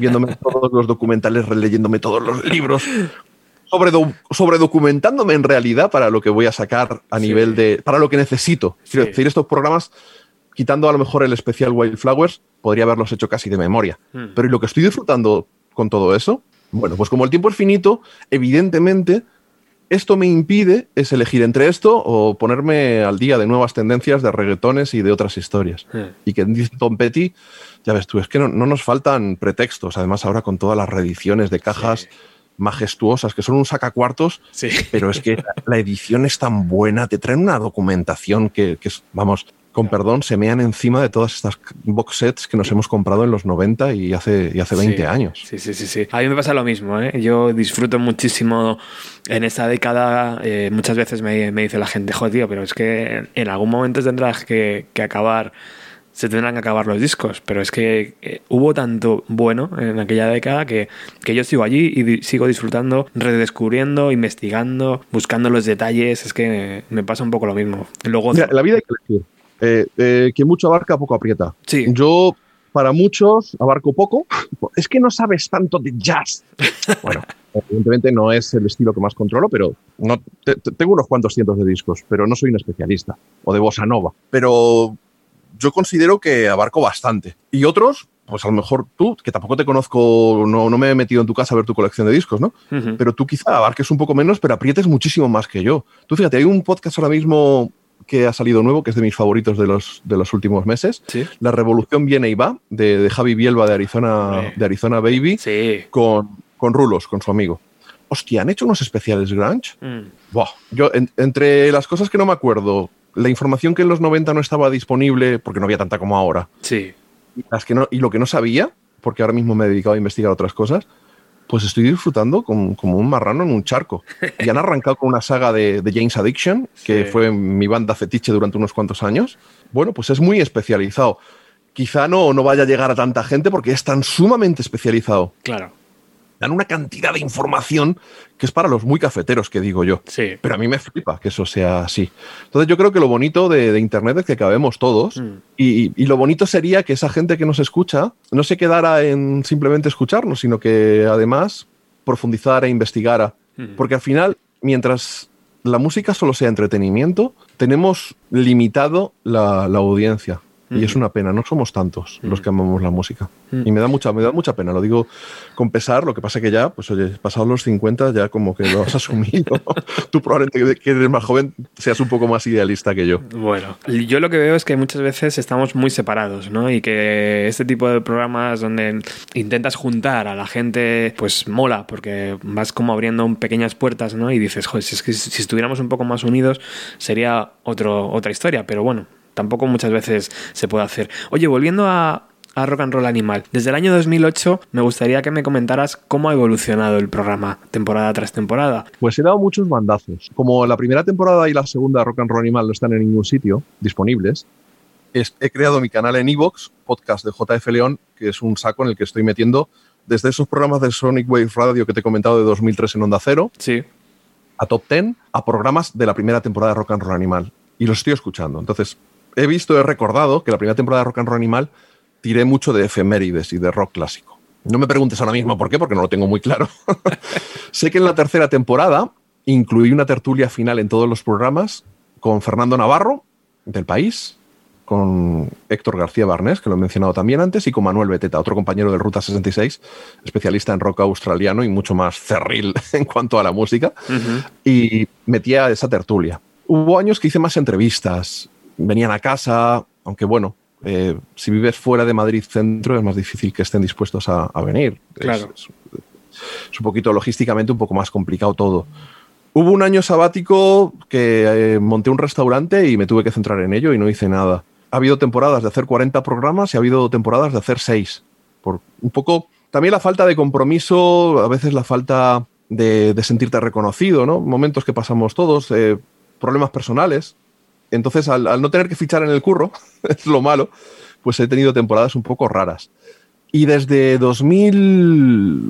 2009, digo 2009, perdona, desde 2019, 2018, entró Dolphin Riot, eh, que es un, un buen amigo, era el batería de 77, esta banda que es rollo mu- muy ACDC Ujú. y que ahora tiene su proyecto persona- personal Downtown Losers. Y es buen amigo y él me veía un poco ya des- desencantado, que me faltaba un poco de, de fuelle, ¿no? Y entró a colaborar en el programa y nos convertimos en unos pesados que, que metemos unas conversaciones chapas de cuatro horas. Luego han ido llegando colaboradores como Cepi Bonham, Sam Freebird, ahora María Canet, que nos habla de música americana. Y, y bueno, pues cada año ha sido diferente. Y ahora este año es un programa al mes nada más, pero es de seis horas. Entonces, ¿qué quieres que te diga? La verdad es que es una cosa muy loca. Cuando no le des nada a nadie, te puedes permitir hacer lo que te dé la gana. Claro. Y, y Rock and Roll Animal va por ahí. Y sin embargo, estoy haciendo ahora programas más estándar, volviendo al origen, pues en top 10, pues que como su propio nombre indica, pues es un top 10 de, de cosas, ¿no? Pretextos para poner música al final y, y contar historietas. O voy a poner en marcha ahora enseguida eh, un programa solo de entrevistas, porque las entrevistas ya en este formato que tengo ahora de Rock and Roll Animal ya no me caben, porque se iría el programa ya, no sé, a 10.000 horas. Entonces, voy a empezar a hacer un otro podcast diferente, por diferencia. A lo mejor es un, pro- un problema que yo encajone mucho las cosas, las etiquete distintas y a cada proyecto le llame distinto, no, no lo sé. Pero voy a empezar en la semana que viene justo con un podcast solo de entrevistas eh, a gente del, del mundo de la música, sobre todo artistas y, y periodistas musicales, aunque no descarto llevarlo hacia productores, gente de la industria también, pero en principio sobre todo artistas y periodistas musicales, así que te va a tocar un día, ya lo sabes. Pues todo lo que hagas va a estar bien hecho porque lo haces sobre todo con mucha sabiduría y con, y con mucha honestidad. Yo estaré encantado. Si tengo que pasar por ahí, ya te lo digo que estaré encantado, pero me dará mucho de respeto, ¿eh? porque ahí estás nombrando gente muy, muy top. Todo relativo. Yo creo que en tu, en- aunque seas más joven y lleves menos tiempo en esto, lo que, lo, has, lo que has logrado, por ejemplo, en cuanto a repercusión en Internet, es mucho más que lo que yo he logrado en 12 años en Internet. Ya. Me puede escuchar a lo mejor más gente con Carlos Alsina o en Onda Cero, pero sin embargo, a ti te escucha mucha más gente en Internet y de otras generaciones probablemente. Así que ya te digo, lo que tú puedas admirar de mí, piensa que yo lo admiro de ti en, en otro campo porque hay cosas que estás haciendo muy bien y, y a los hechos me remito y a los galardones me remito. Bueno, voy a O sea, pro- que menos, menos modestia, ¿eh? Voy a aprovechar entonces ahora que estamos así como con el señor Lobo, ¿no? En Pulp Fiction, que para decir que, que un día tienes que hacer tus, tus 90, aquí en Bienvenida a los 90, de que, que nos hagas ahí como una especie de colección de canciones sagradas, yo que sé, una por año o una por artista que te, que te moviera por dentro en aquella década y sería un verdadero lujo poder hacerlo. Pues como dijo aquel, me llena de orgullo y satisfacción. O sea, que se levanten. Bueno, la verdad es que como ha mejorado todo esto y vemos que el sonido es mejor, Sí. lo podemos hacer en cualquier momento, pero tampoco estaría de más recuperar la normalidad y pasarme Ojalá. yo por tu, por tu sitio y tomarnos unas cervezas Ojalá. y ponernos cara y ver nuestras colecciones de discos y que luego ve- te vengas tú aquí a hacer. Hacer online se hace online, pero si lo podemos recuperar cara a cara significará muchas cosas Sí. y además seguro que será más placentero y vamos, cuenta con ello. Es cuenta lo, con ello. es lo que hablábamos un poco al principio del programa, ¿no? Que yo creo que los dos sentimos que la radio en directo, esa de estudio, de mirarnos las caras, de los cascos, del micrófono, es otra radio, ¿no? Es otra, no sé, para mí eso es la radio de verdad. Sí, tiene una magia. Mira, por ejemplo, ahora que Dolphin Riot, mi, mi compadre, se ha ido a Dallas a vivir, Sí. lleva un año y algo allí, pues después de hacer una temporada aquí codo con codo, que era un poco el pretexto de vernos cada dos semanas, de juntarnos, Claro. aunque fuera un- logísticamente fuera un, un quilombo, como dicen los argentinos, porque él vivía en, en Leganés, yo en Torrelodones, y bueno, pues si él no tiene coche, o sea, imagínate, eh, Sí. para, para juntarnos era un poco complicado. Pero verá, ya echábamos la mañana, echábamos la tarde, Claro. ¿sabes? Eh, nos sentábamos ahí a ver el, el play- el playlist, que aunque lo hubiéramos estado trabajando un poco por internet, pero al final siempre lo cambiábamos todo. Mm. Y eso es mágico. Y sin embargo, ahora desde que está en, en Dallas y lo trabajamos online, ya antes de la pandemia, no, no es lo mismo. Mm. No, es- nos falta ese calor, nos falta Sí. Pues, pues algo. Aunque bueno, ha mejorado mucho. ¿eh? Eh, Gracias a la pandemia, por lo menos, ha mejorado la imaginación y la comunicación online. Sí. Y si voy a acabar haciendo este programa de entrevistas, es porque voy a poder hacerlas online, porque ya vi que era muy complicado traer a gente hasta aquí. Mm. Era muy complicado. Entonces, al final, pues te sientes como pidiendo favores y creo que tampoco se trata de eso ni, ni obligar a la gente. Y sin embargo, online la gente lo tiene como mucho más asumido y, y sacas un rato para, para desparramar y hablar de música, que al fin y al cabo es lo que nos apasiona. Y sobre todo un poco crear comunidad, que también es, es necesario. Oye, me gustaría que nos dedicaras una canción para despedir esta charla, que se va a ampliar en el futuro, estoy seguro de que vamos a poder seguir haciendo radio juntos, pero sí que me gustaría eligieras un tema, una canción de tus años 90 que, di- que dijeras, mira, esta es una joya. Mira, pues vamos a empezar pues, por el año 90, ya está, para no, no comernos mucho la cabeza. Ya te he dicho que James Addiction fue uno de mis fetiches Y reconozco que pese a que lo intenté con Nothing Shocking cuando salió en el 88 y durante el 89, no me acababa de entrar, era como muy denso. Sin embargo, el, el siguiente disco fue El Ritual de lo Habitual, lo que me hizo entrar ya definitivamente en James Addiction y por supuesto posteriormente en, en Nothing Shocking. Pero la canción Stop de, de James Addiction con esa maravillosa introducción latina es, es algo que me abrió las, las puertas y es un disco que le tengo un cariño enorme Mm. y yo creo que es la mejor forma de, de despedir esto. Con el arranque, con mi arranque de la década de los 90. Pues JF León, un referente en comunicación musical y sobre todo en calor humano. No sé, me gusta mucho estar cerca de ti. Ojalá que, que esta charla de hoy haya, servido para romper el hielo y poder hacer más cosas juntos. Estoy convencido y te agradezco que hayas contado conmigo en este programa tan especial, en el 700. Sí. Síguelo, sigue haciéndolo tan bien porque llevas un camino espectacular y ya me gustaría con tu edad haber hecho lo que tú estás haciendo ahora. Así que felicidades. Eres un crack. Muchas gracias, amigo. Un abrazo. Señores y señoras, nosotros tenemos más influencia con sus hijos que tú tienes, pero los queremos. Creado y regado de Los Ángeles, Juana's Adicción.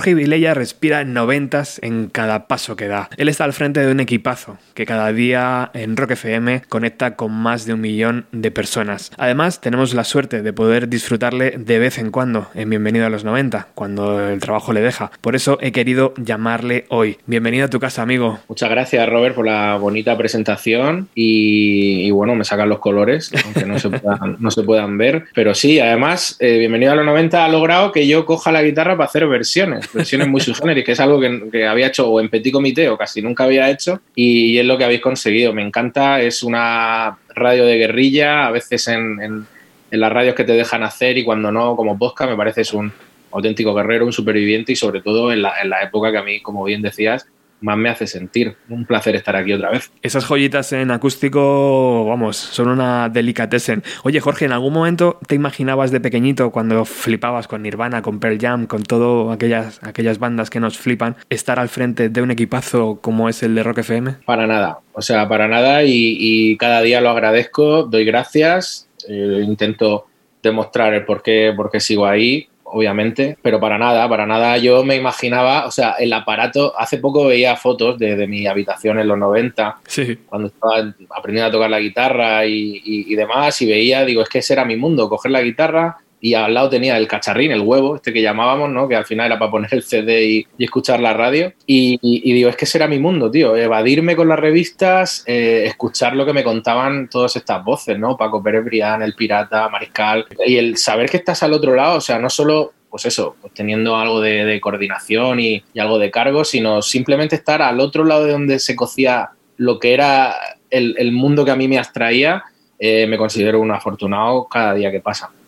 Nunca me lo imaginé, claro. Imagino que cualquier café con el mariscal, cualquier momento de charla con el pirata y, con el resto de compañeros también, pero especialmente con ellos dos, tiene que ser oro, ¿no? Sin querer lo hacen y, yo así lo valoro. Así lo valoro porque las pequeñas píldoras que ellos soltaban en sus programas eran, eran, eran una lección de, de todo en su momento y ahora el poder convivir y pelearme con ellos, porque al final trabajamos y, es bonito y a veces es duro también, pero sí, sí, cualquier momento, cualquier cosa, ellos yo creo que, que son, son de los, los, primeros periodistas musicales de este país y se les olvida a veces algunas cosas que han vivido, porque te lo cuentan como de pasada y tú tienes que frenarlo muchas veces, ¿no? Porque es como, perdona, perdona, el día que estaba cenando con Metallica, ¿cómo? ¿Qué?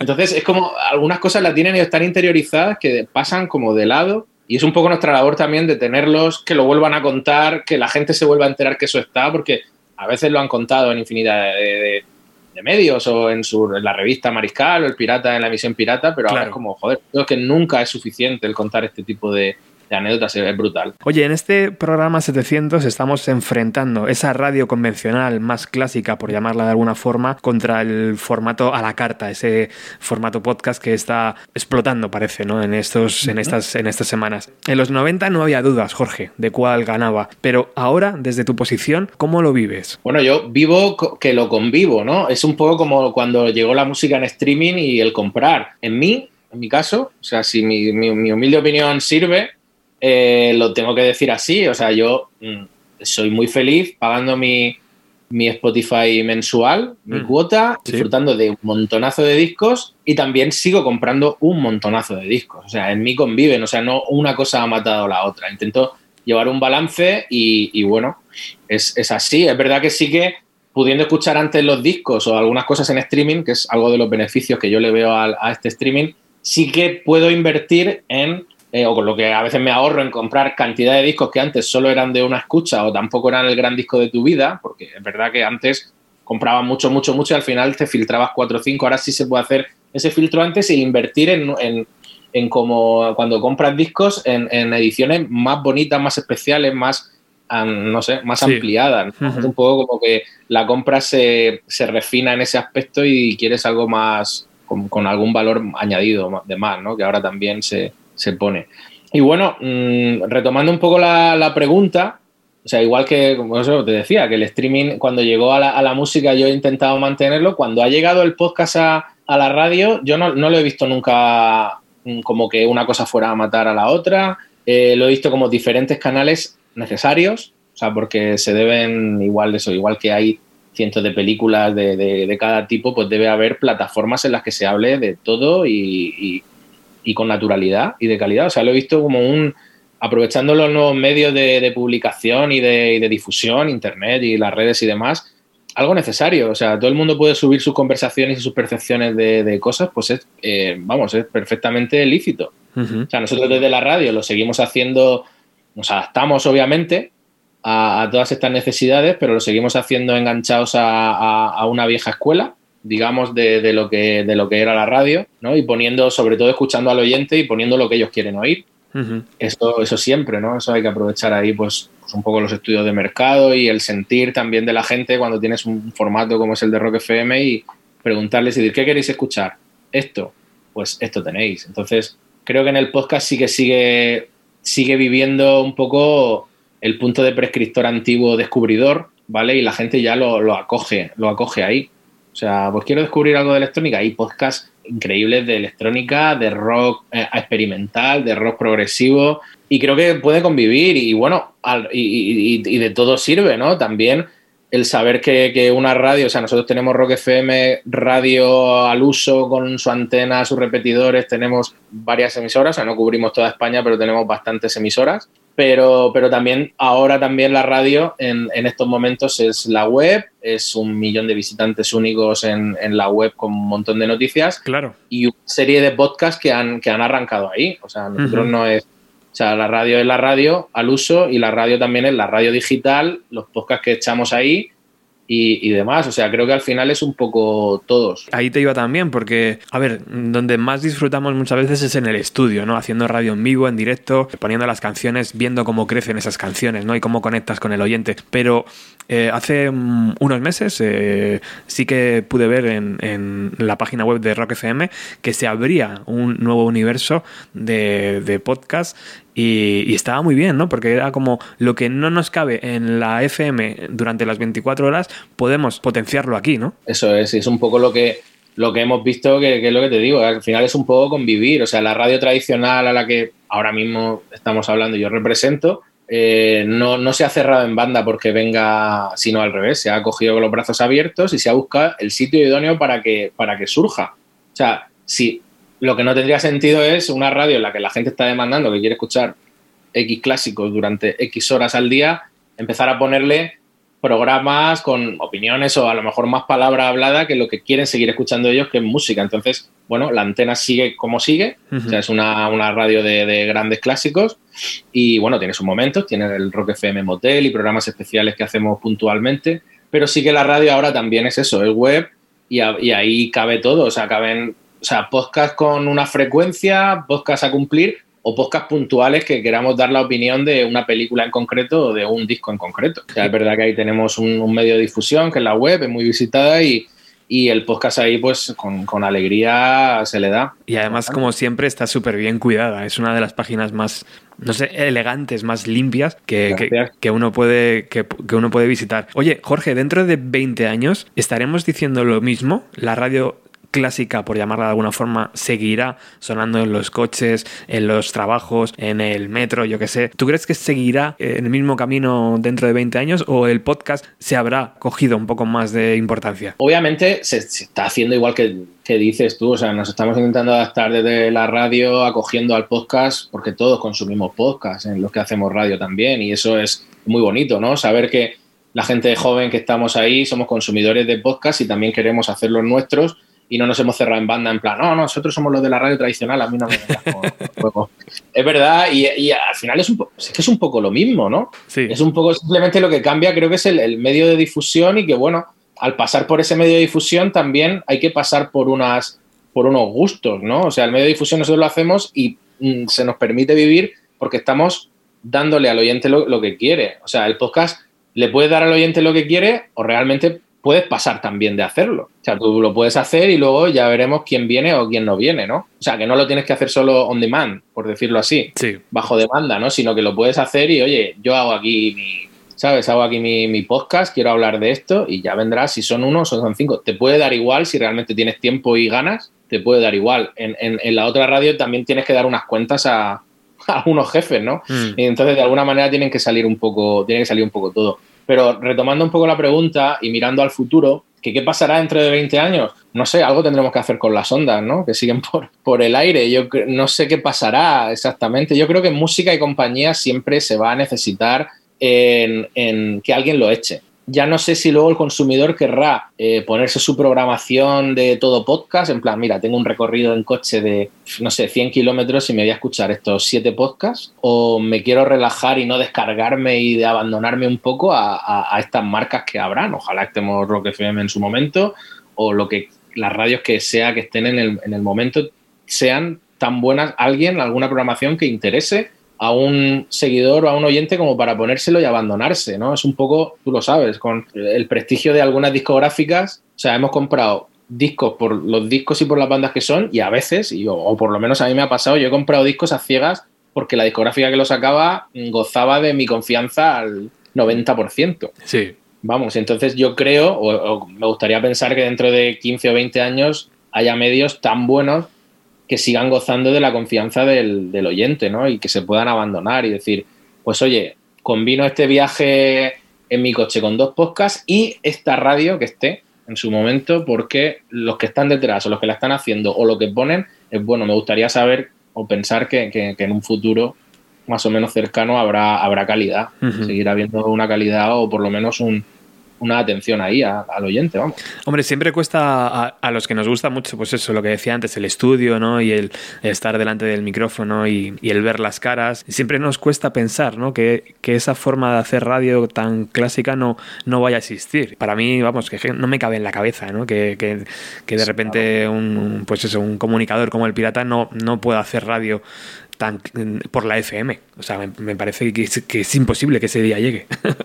Claro, algo, algo, habrá, algo, habrá que hacer en, las FM, porque ese momento en el que un presentador, un comunicador abre y se siente conectado, de verdad, o sea, no, podremos grabar, podremos editar, podremos hacerlo claro. podcast perfectos mm, y, de, vamos, de premio y lo que quieras, pero, pero ese momento, esa conexión, ese qué puede pasar a pesar de tener algo preparado y tal, no, ostras, eso de verdad que los que lo lo llevamos dentro, es difícil imaginar un mundo en el que no. ¿eh? Oye, antes de que me cuentes un poco las novedades de esta nueva temporada que arranca, que imagino que cada, cada año como que le dais una pequeña vuelta para, para sorprender al oyente, ¿qué te parecen las plataformas como Evox, como, como Podimo, yo que sé, Amazon también está por ahí, ¿no? Metiéndose ya, Spotify, como parece que desde fuera están apostando muy seriamente, ¿no? Por el, por el formato. ¿Qué te parecen a ti? Me parecen necesarias porque, porque bueno, igual que me parecían necesarias las discográficas, lo veo un poco así, ¿no?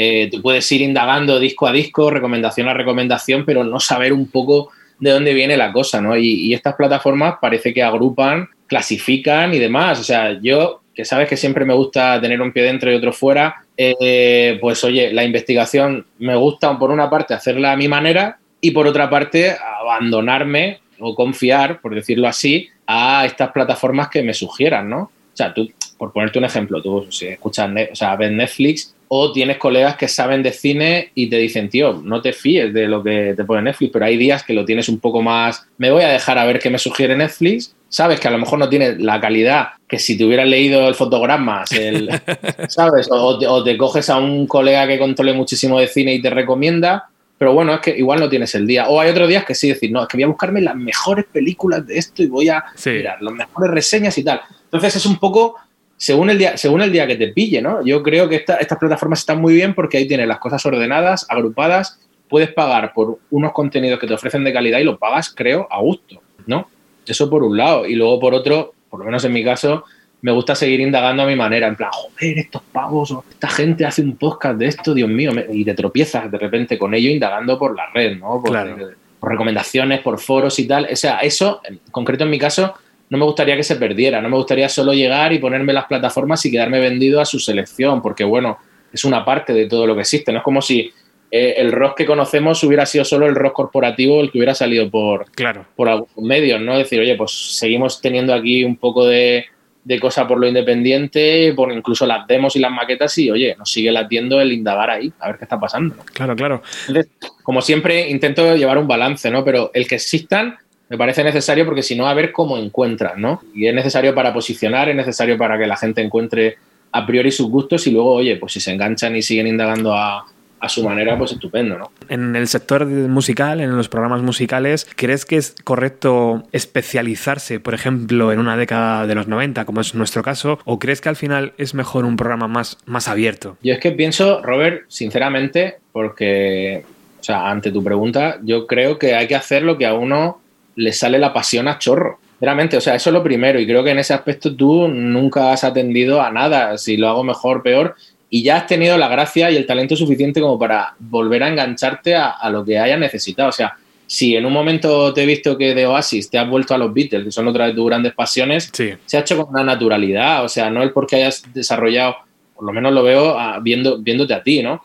El que haya desarrollado un formato basado en los 90 no te quita que un día puedas tener un especial de Zeppelin o de los Beatles, y porque sobre todo la lleva con una naturalidad, o si tienes que hablar de Soundgarden para decir que Chris Cornell era el nuevo Robert Plant, ¿sabes? Y, volverte y que te dé paso a unos 70, se va a llevar con una naturalidad brutal, ¿me entiendes? O sea, creo, otra cosa es que sea que fuera una cosa ahí muy miliciana, muy, muy, de, muy de radical y decir, no, no, no lo que no sea 90 es una mierda.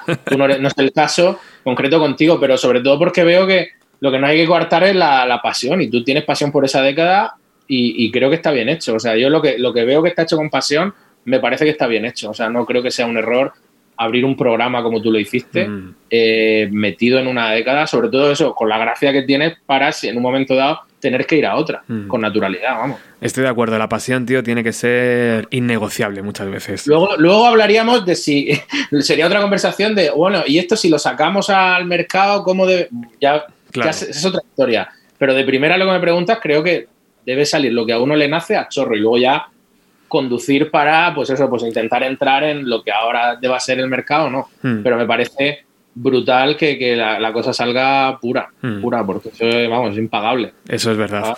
Es recreable. Tú le puedes hacer a alguien, encargarle a un, no sé, por claro. ejemplo, a un gran comunicador, hazme un programa y le podrás pagar, pero si no es la pasión lo que tiene, da igual que tenga un guion de la hostia, perdón, que da igual que tenga lo que sea, que no, que es que no lo va a sacar tanto como alguien que, le nace, que le mm. nace cada disco, que le nace cada, no sé, cada grupo que salió en la época y demás. O sea, que es valor incalculable. Oye, este programa se iba a hacer mucho más cercano a septiembre, cuando empiezan las temporadas en las emisoras y, en, y también en, los podcasts, porque me apetecía, pero al final no ha podido ser, Jorge. Fíjate, eh, al final me he puesto a hacer programas y he dicho, venga, pues lo hago coincidir con el 700. ¿Cómo es eh, trabajar de una temporada a otra en Rock FM? ¿Le dais una vuelta al asunto? ¿Traéis voces nuevas? Cuéntame un poco las novedades de este año. Pues este año, mira, tuvimos la, bueno, la suerte de que eh, Cristian Galvez, después de, su, de, sus 15 años casi en, en, pasapalabra en la tele, y sabiendo, porque habíamos estado hablando alguna vez, él ha querido hacer un. quería entrar en la radio, nunca había hecho un programa de radio. Y, bueno, es un rockero de pro, le encanta, le encanta el rock, le encanta el metal, lo sabíamos porque eso, le habíamos entrevistado varias veces. Pero lo que no sabíamos es que era un gran fan del cine. O sea, tiene una serie de colección de artículos de cine, pues eso, de Iron Man, de Terminator y tal. O sea, todo el atrezo que se ve en este nuevo programa que se llama Luces, Cámara y Rock and Roll, de rock y cine, que presenta Cristian Galvez, eh, lo trae él. Lo trae él con unas troles cada día que tenemos que. Sí, sí, no es atrezo comprado ni nada. O sea, una casa que tiene de, todo ahí, desde la masa al Iron Man a tamaño real, bueno, una locura. Y es eso, ha sido un poco como el gran descubrimiento, en plan, bueno, sabíamos que era rockero, sabíamos que después de... pero vamos, es una cosa que él, ha querido hacer este programa, estamos encantados, un poco la gran novedad de este año. Programa que se emite los martes por la noche, luego está en, en vídeo, vídeo podcast y, podcast de audio solo una vez que, se, que se emite. Y es, es, es eso, además nos ha quedado mucho pozo de muchos formatos que desarrollamos en, durante la cuarentena, ¿no? Eh, arrancamos el Rock and Wine, que es el, programa digital, por decirlo así. Era podcast que tenían Mariscal y Rodri de, vinos, o sea, se hacían maridajes entre vino y, música, ¿no? O sea, canciones para beber ciertos vinos o ciertos vinos que para beberlos se recomendaban ciertas canciones de rock, ¿no? Entonces, tanto bodegueros como sumillers, como de todo tipo de perfiles relacionados con el ámbito del vino y musiqueros también, ahí hacen su, prescripción, ¿no? sus recomendaciones de vinos con, para escuchar con, ciertos discos, ¿no? Porque casan. Es el Rock and Wine que está teniendo también mucho tirón. Y en cuanto a novedades, a ver, eh, ha sido un año raro, o sea, ha sido cerrar una, una temporada rara y, digamos, abrir la nueva seguramente con eh, a excepción del programa de Cristian, con los menos cambios que hayamos tenido nunca, porque bueno, ha obligado un poco la situación a, adaptarnos y a, tirar como, como, estamos. O sea, eh, creo que donde puede notarse o no, seguramente sea en acciones especiales, ¿no? Pero la radio musical, como siempre que hay grandes problemas, sigue siendo una gran salida, ¿no? Para todo el mundo necesita sentirse en casa con sus canciones de siempre, poder evadirse. Al comienzo de la pandemia hicimos una serie de canciones que tenían un ánimo especial en el mensaje, le llamamos canciones para resistir. Teníamos dos o tres momentos al día en el que poníamos esas canciones para resistir y mandábamos un mensaje de ánimo especial. Regrabamos el clásico Rock and Roll en la Plaza del Pueblo con ánimo de, venga, que en breve vamos a salir todos de esto y volveremos a brindar y estar un poco todos por la plaza y demás con, de cara al verano, que hubo ahí parecía que todo acababa, se llegó a un crecimiento cero de, la propagación del virus, pero bueno, estuvimos programando esta canción dos o tres meses, había, bueno, más de 30 artistas participando en, la versión y fue brutal. Creo que todo ese ánimo se llegó a, transmitir. Nuestros compañeros de Cadena 100 hicieron una cosa benéfica con el Resistiré del dúo dinámico que fue tremendo. Han recaudado, no sé, han habido 40 millones de, o más de, 40 millones de reproducciones y ha sido todo benéfico. Entonces, entre unos y otros, tanto en Rock FM como Rock FM, como compañeros, como te digo, tan cercanos y compartiendo director como Cadena 100, creo que han, han puesto de manifiesto el valor de la radio musical no solo como un entretenimiento en el que entras y pones canciones, sino que una parte activa lanzando ciertos mensajes, ayudando con, con, dinero, con dinero benéfico para lo, hmm. lo, que se necesitaba con ciertas causas en Caritas y demás con, con con todo el tema de la pandemia. Qué importancia, ¿eh? los medios de comunicación, el, dar ese empujón que muchas veces no encontramos en otros sitios. En fin, Jorge Vilella, es un gusto que hayas podido sacar un rato para estar en este 700. Siempre siento que estoy hablando con un colega cuando estoy charlando contigo y creo que eso es, una sensación súper bonita y que, y que se transmite. Así que muchas gracias por estar aquí hoy. Es mutuo, es mutuo porque vamos, así no, no, no creo que no tenga nada impostado porque no, no debe ser así una charla, desde luego, y, y, no siempre son así. Así que para mí también es un, es un gusto y es un placer. Voy a pedirte un último favor. ¿Con qué, ¿Con qué canción nos, nos, podríamos despedir después de esta charla tan, tan bonita? Pues hoy me pedía el cuerpo. Eh, podrían ser muchas, ¿no? Pero, pero creo que hoy, hoy me pido el cuerpo y sobre todo cómo se ha desarrollado la, la, conversación y demás, me gustaría una que no es del todo de los 90, pero sí cuando se cerró la década. Sí, ese es el Stand Inside Your Love de los Smashing Pumpkins. Hombre. Es una de mis canciones favoritas y, y creo que hoy le va, le va muy bien a lo que hemos tenido. Gracias, amigo. ¿eh? A ti.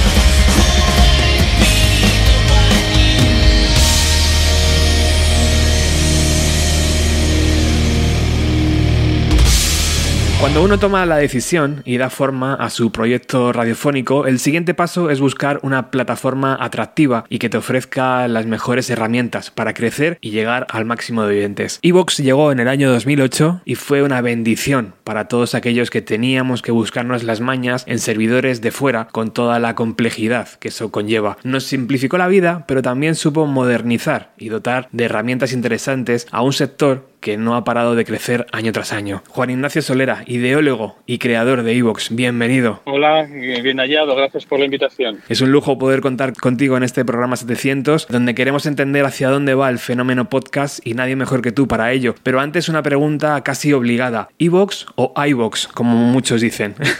bueno, yo, nosotros siempre lo hemos llamado Evox, pero es cierto que cada vez hay más gente que, que lo llama iVox. No sé si pensando que puede ser una empresa extranjera y lo y la, dice con sus vocablos, eh, bueno, pues eh, en, formato inglés, ¿no? Pero, pero bueno, siempre nosotros originalmente era Evox. Oye, ¿cómo se creó el nombre de Evox? Porque es como muy atractivo y me gustaría saberlo. Bueno, en su día, que como tú has dicho, no, nos salimos en el 2009 realmente, ¿eh? pero el proyecto lo empezamos a desarrollar en 2008 y el lanzamiento fue en beta privada al 2008 y, el lanzamiento oficial ya fue a primeros de 2009, ¿eh? o sea que llevamos ya más de 10 años. Wow. Y en aquel momento pues pensamos un nombre que no fuera podcast, porque tú lo has hecho en la introducción, ¿no? Has comentado lo dificultoso que era en aquellos momentos el, buscar una plataforma donde poder alojar de forma cómoda un podcast. Ahora la cosa ha evolucionado mucho, pero en aquel momento yo me acuerdo que tenías que hacerte el RSS a, mano prácticamente. ¿eh? Yo recuerdo haber ido en el propio 2008, antes de desarrollar IVOS, a cursos de, que daba José Antonio Gelado, que es el que figura en la Wikipedia como el primer podcaster español en hacer un podcast, y hacía cursos de cómo hacer un podcast y, forma, y uno de los capítulos era cómo crearte tu propio RSS para poderlo luego distribuir. Sí. O sea, que, era tan complicado la generación de un podcast que, que, yo lo que quisimos era hacer algo más sencillo, que tú simplemente tengas que subir el audio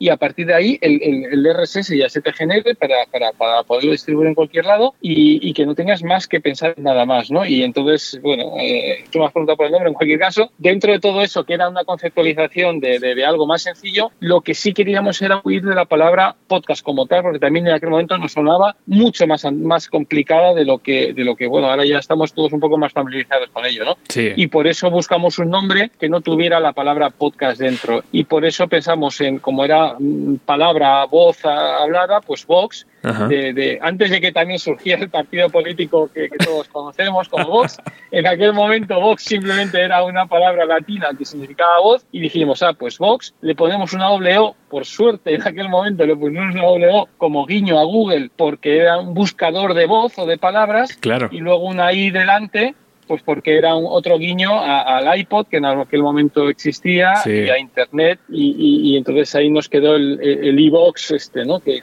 al final es el que, mm. surge. ¿no? había caído en lo del partido político, tienes toda la razón. Oye, lo has contado muchas veces, pero cuéntame cómo fue aquel primer impulso que te llevó a crear esta plataforma. sí, sí, sí. Entonces te, tienes, lo tienes que saber de memoria. Sí, yo, claro, hasta, hasta entonces trabajaba en, nada que ver con Internet ni nada, sino era con máquinas de inspección por rayos X en fábricas de alimentación. Sí.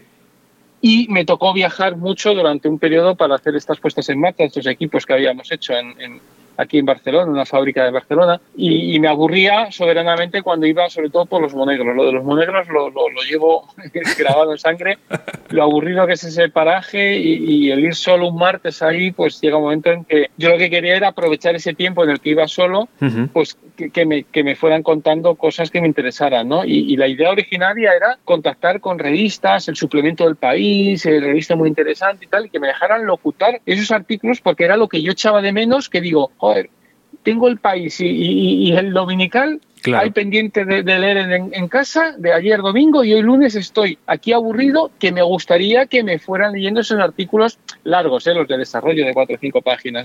Y, esa, esa vocación un poco de aprovechamiento del tiempo es el que me llevó antes de incluso saber que existía algo que se llamaba podcast, algo que existía que se llamaba iTunes. O sea, no sabía nada de eso porque mi sector por aquel entonces era la industrial, nada que ver con, Internet. ¿no? O sea, que, que en el fondo IVOS surge como, como respuesta a una necesidad personal personal. ¿eh? Me encanta, me encanta recordar esos momentos. O sea, que fuiste incluso tú mismo el que locutaba aquellos podcasts o nunca te has atrevido a hacer un podcast. No, no, no, no, nunca me he atrevido, pero sí es cierto que fui a hablar con estos medios para pedirles la autorización para que nos ceda los derechos y hacer esas locuciones. Hicimos unos pilotos con unos locutores profesionales para hacer estas grabaciones. Pero que claro, todo esto son unos costes de producción. Claro. Que en paralelo, pues me di cuenta de que ya existía una cosa que se llamaba podcast y que en el fondo eran gente que, eh, bueno, pues de, voz hablaba y contaba eh, sobre sus temáticas y sobre sus pasiones, ¿no? Y entonces dije, oye, en el fondo, pues oye, yo si lo que quiero es que en un momento dado conocer algo de historia que, que me gusta, pues casi me da igual que sea un artículo de una revista muy interesante o que sean los apasionados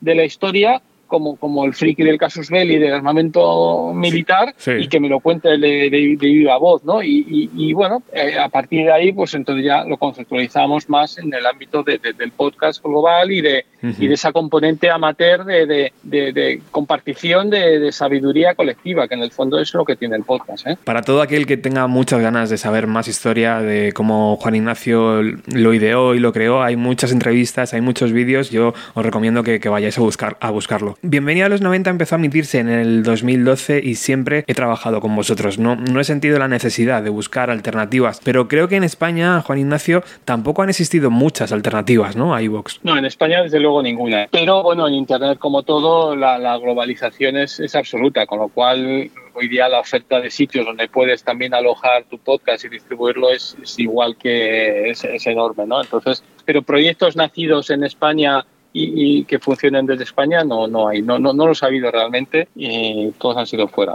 Qué curioso. Si podemos sacar algo en positivo de este año 2020 es el aumento del consumo en, contenidos, ¿no? Muchas veces éramos los propios creadores los que intentábamos dar esa pequeña salida de la, de la rutina con, con, nuevos contenidos, con nuevas creaciones. ¿Cómo habéis vivido vosotros eso desde dentro? ¿Son, ¿Son cifras reales ese aumento que ha habido en este 2020? Bueno, nosotros lo que hemos observado es que ha habido comparativamente más crecimiento en creadores de podcast que no en consumo de podcast, ¿eh?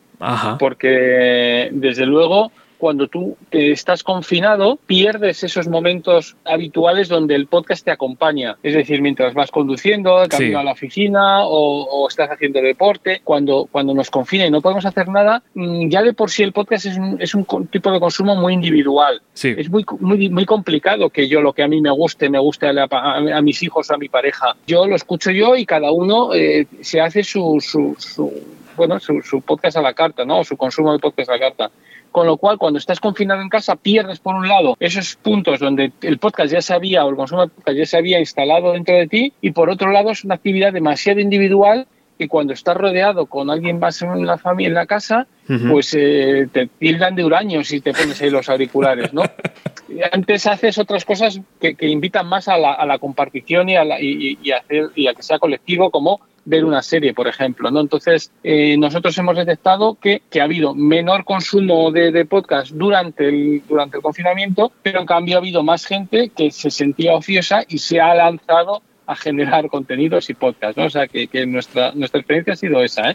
Luego ya ha sido recuperando después del verano y ahora, pues si nos vuelven a confinar, pues veremos otra vez si se repite la pauta, pero bueno, va, va por ahí, tiene cierta explicación. O sea, el, claro. el consumo de podcast es muy individual y es muy muy de uno mismo, ¿no? Entonces, eh, por eso tampoco ha funcionado, que ya se decía, pero que nosotros siempre hemos pensado que no, que los smart speakers venían a revolucionar el mundo del podcast y, tampoco lo tampoco ha sido así, porque, porque sí, sí es una muy buena herramienta para la radio en directo, por ejemplo, o para escuchar música, cosas que sean más compartibles, pero es muy difícil que, que con el resto de gente con la que convivas le interesen los mismos podcasts que a ti y que encima lo vayan escuchando en el mismo momento y en paralelo. ¿no? claro en paralelo son, son muy complicadas. Desde mi punto de vista, el podcast no ha parado de crecer y crecer cada año, pero parece que es ahora cuando está en boca de todos. Desde vuestra experiencia, desde ese año 2008, ¿cómo estáis viendo esos movimientos en plan, pues no sé, los del grupo Prisa, los de Podimo, los de Spotify, los de Amazon, los de Google? ¿Cómo lo veis ahora vosotros? Bueno, pues que gracias a todos estos nuevos players que están entrando, desde luego el reconocimiento del, del podcast como formato y como opción de, de consumo de contenido contenidos ha pegado un, un, estirón. O sea, no, no nos confundamos. ¿eh? O sea, cuando yo he dicho que el consumo no ha crecido, no quiere decir que estamos en una crisis de consumo de podcast, sino que durante los momentos de pandemia se ha acusado, ¿eh? pero, pero eh, de forma global, obviamente, goza de muy buena salud y todos estos players nuevos que, que están viniendo, pues lo que hacen es ayudar a, a, su, a su, bueno, pues a su conocimiento más, más masivo que, que, siempre ha pasado. ¿eh? Yo creo que desde la misma palabra podcast que, que, que echa para atrás, cambio tú explicas, bueno, es como radio a la carta, todo el mundo lo entiende más, pero así de primeras, hasta hace un año y medio, dos años, ese concepto como tal ha estado bastante restringido a, un público muy, muy concreto, ¿no? Y ahora con todo esto, pues desde luego va cogiendo más cuerpo, más auge y, ya definitivamente alcanzar un nivel de maduración que, ya es para quedarse, ¿eh? Uno de los pasos de gigante respecto a otras plataformas es la monetización. Desde el año 2018 habéis dado esa oportunidad de participar al, al oyente, ¿no? Si lo creía oportuno, apoyando pues con la cantidad que él quisiera. Para mí eso es fundamental, ¿no? Eh, para a la hora de diferenciarse de otras plataformas también. Bueno, ahí sí que somos absolutamente pioneros. ¿eh? En su día hicimos un, un, cartón piedra, convencimos a tres podcasters para que simularan, crearan un podcast, un episodio extra y nosotros lo ofrecimos sin haber pasarela de pagos ni nada detrás para demostrarnos a nosotros mismos si había capacidad e interés por parte de la gente por hacer una aportación y un apoyo económico a cambio de un contenido extra, ¿no? Y, y, fue el éxito que nos invitó a, hacerlo, a desarrollarlo y llevamos ya este será el tercer año, efectivamente, eh, en el que lleva implementado y en este periodo nosotros confiamos acabar este, este 2020 habiendo repartido casi un millón de euros entre, entre todos los podcasters durante todo este tiempo acumulado, ¿eh? lo cual ha excedido mucho nuestras expectativas y hay varios podcasts que, o varios podcasters que han dejado de trabajar y que, y que, y que se dedican, o su principal fuente de ingresos es lo que, lo que cobran por, por, por estos apoyos y estos, estos micromecenazgos dentro de, de Ivos a su podcast. ¿eh? Con lo cual, bueno, pues es una satisfacción enorme porque luego ya hay muchos otros que no llegan a, a esas mismas cantidades mensuales, pero sí unas cantidades significativas y recurrentes uh -huh. que, que, oye, que ayudan bastante a, en, el, en, el, en el, en el día a día y, y, bueno, te da ese espaldarazo para, para sentir que, que, bueno, que puedes seguir con el, con el podcast porque, bueno, te das cuenta que, que, que, sí, que el apoyo de la comunidad está muy bien, tal, pero cuando llevas ya muchos años en ello, hmm. pues el poder conseguir que, que ese apoyo de, de, un euro con 49 al mes, que es un café, pues, pues la verdad es que se agradece muchísimo, sí. ¿no? Y la verdad es que es una satisfacción que haya ya tantos podcasts que consiguen al menos mensualmente y de forma recurrente unas cantidades que les ayudan a, en toda esta aventura, ¿no? Es, habéis dado en el clavo una vez más, siempre lo he dicho, nos, nos estáis dotando de herramientas muy potentes para, para, poder hacer mejor nuestro trabajo día a día. Fíjate, un millón de euros, eh, es, es, es, es impensable, ¿no? Sí, sí, además con un nivel de recurrencia muy, muy, muy alto y con poco y con un churn que se dice en, en internet de, uh -huh. de, de, bajas bastante, bastante bajo de, por parte de los que, de los que, de los suscriptores, ¿no? Por encima uh -huh. del alrededor del 95% en, en, en, en conjunto de, de, renovaciones, ¿no? Con lo cual, la verdad es que muy, muy, muy satisfechos. Oye, tengo amigos que, que, al igual que yo, hacemos programas de música y muchas veces hablamos entre nosotros, ¿no? Porque los programas de música están olvidados, entre comillas, en el, en la, en el planteamiento de, de los originals, ¿no? De Evox. ¿Qué nos puedes decir? ¿Estarán en un futuro? ¿No estarán porque no pueden estar? Bueno, te has dado cuenta que efectivamente no hay ninguno de música, ¿no? Hmm. Bueno, el tema musical es un tema delicado. Nosotros contamos con una licencia de las GAE. Exactamente no cubre la, la licencia para podcast porque no existe, Uh -huh. sino es una adaptación que nos hicieron y que conseguimos en su día, en, en el 2010, para, eh, bueno, casi como para, para hacer valer ante, ante la SGAE de nuestra voluntad por, por, trabajar dentro del ecosistema legal. Claro. Pero es que ellos todavía no han desarrollado esta, esta licencia. Entonces, tenemos esta otra que de alguna manera eh, no, no, nos permite el gestionar programas musicales eh, a modo de, de, talk show, no, no obviamente listas, listas sí. playlists completas, pero bueno, hace un año y medio, dos años, tuvimos un amago de la propia SGAE que nos cancelaba ya esta licencia y se generó un revuelo tal que nos volvieron a contactar y decir, oye, venga, la prorrogamos hasta que terminemos de hacer la nuestra. Y eso eh, no sé cuándo es, yo les pregunto y no, están trabajando, están trabajando, pero no sé exactamente, no, no, no nos llegan a definir unos plazos. ¿no? Entonces, nos quedaríamos más a gusto para incorporar a, podcast de, de, Originals una vez que ya contemos con esa licencia de, por parte de la SGAE que cubra exactamente eh, lo que nosotros hacemos, ¿no? Y, es por eso por lo que tenemos ahí un poco en stand-by, pero no, es otro motivo que, intentar terminar de dar un marco que ahora mismo lo tenemos, pero eh, en cualquier momento deja de estar, entonces sería un lío haber tenido ahí una, una, una categoría dentro de Orinas de la cual eh, esperamos a que, a, que, a que se solucione este, este tema de la propia licencia de podcast de la SGAE. ¿Planteáis un posible futuro, Juan Ignacio, eh, donde no se pueda crear un contenido musical eh, en Evox, dado que la SGAE, yo que sé, os ponga pues unas condiciones muy muy fuertes y que se obliga a dar el paso? Yo creo, yo, yo creo que no, que antes siempre eh, la voluntad, nuestra, nuestra experiencia con las GAE es que no es ni mucho menos, no tienen la imagen que se ve de, fuera. ¿eh?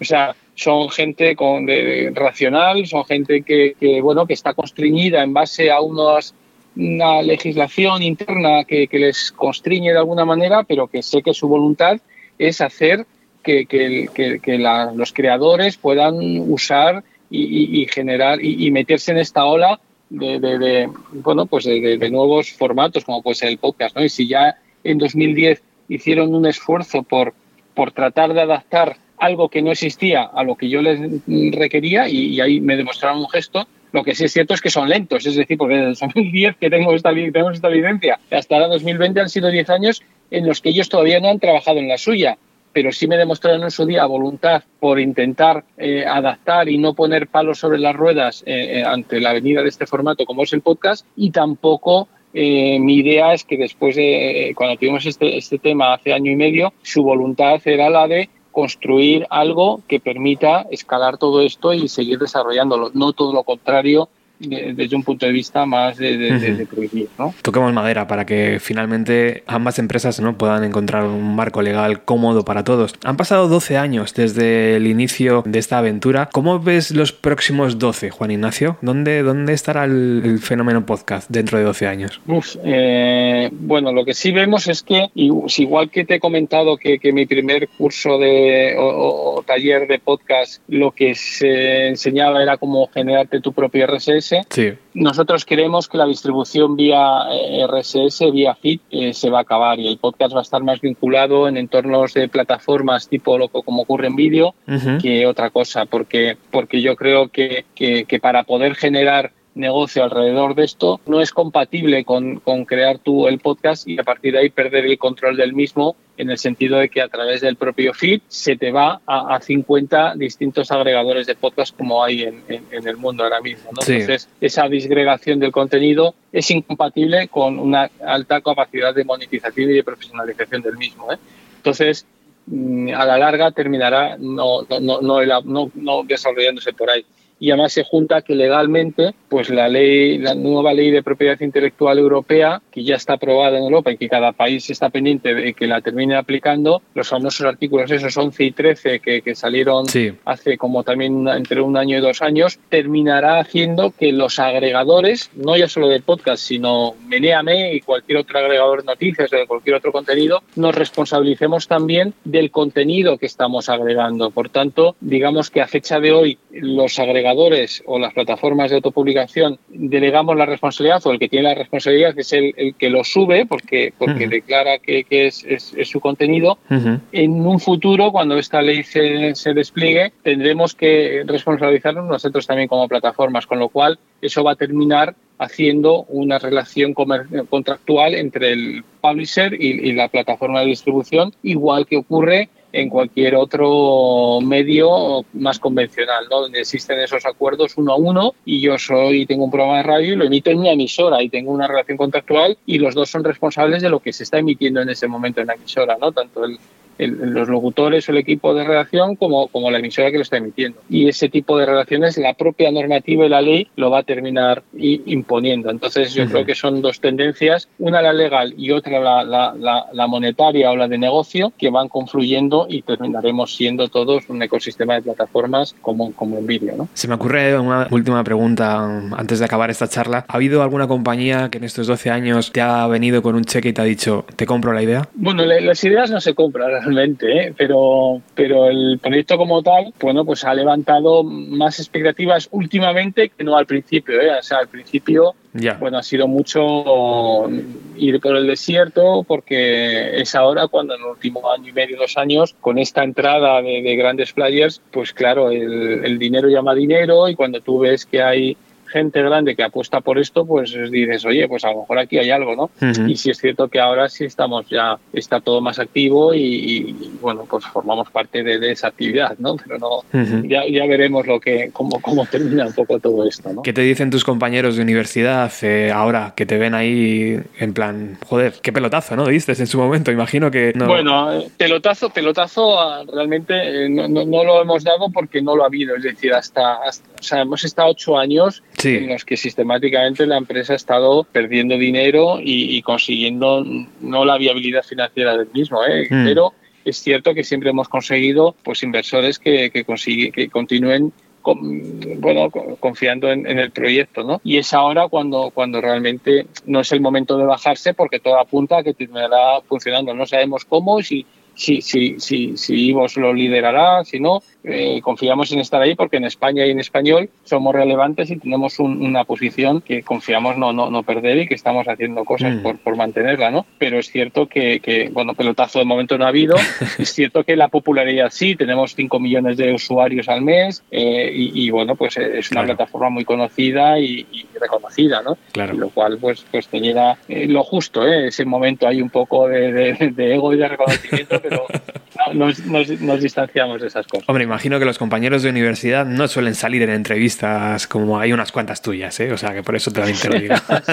Para finalizar ya esta charla, que te hemos quitado ya bastante tiempo, ¿cuáles son las principales novedades que habéis presentado en este 2020 o, las que están por venir en este 2021? Bueno, hemos presentado hace, hace, muy poco, en, septiembre, el Livos Plus, que es una especie de, tarifa plana que permite esto que hemos comentado antes de, las, de los apoyos para fans, pues cuando tú ya tienes varios podcasts a los que te generan contenido extra y que, y que te gustan, pues en lugar de tener que estar apoyándolos individualmente a cada uno, aunque se puede seguir haciendo, puedes eh, eh, conseguir eh, este Ivo Plus que por 9,99 te permite el acceso a, todas la, a todo el catálogo, que, que hay más de 10.000 contenidos extra solo para fans en, todo Ivos, ¿no? Con lo cual, bueno, pues esa es una, es una importante novedad, que, que luego esa cantidad de ese suscriptor nosotros lo repartimos entre los podcasters y ahora estamos trabajando en otras mejoras que, que permitan la, que la aplicación, pues por ejemplo, puedas incluir eh, capítulos o imágenes asociadas y vinculadas a, un a un audio en un momento determinado, ¿no? Para, hay muchas veces que, que, que, tú estás haciendo una exposición o comentando algo y que te falta en ese punto enseñar una gráfica o una imagen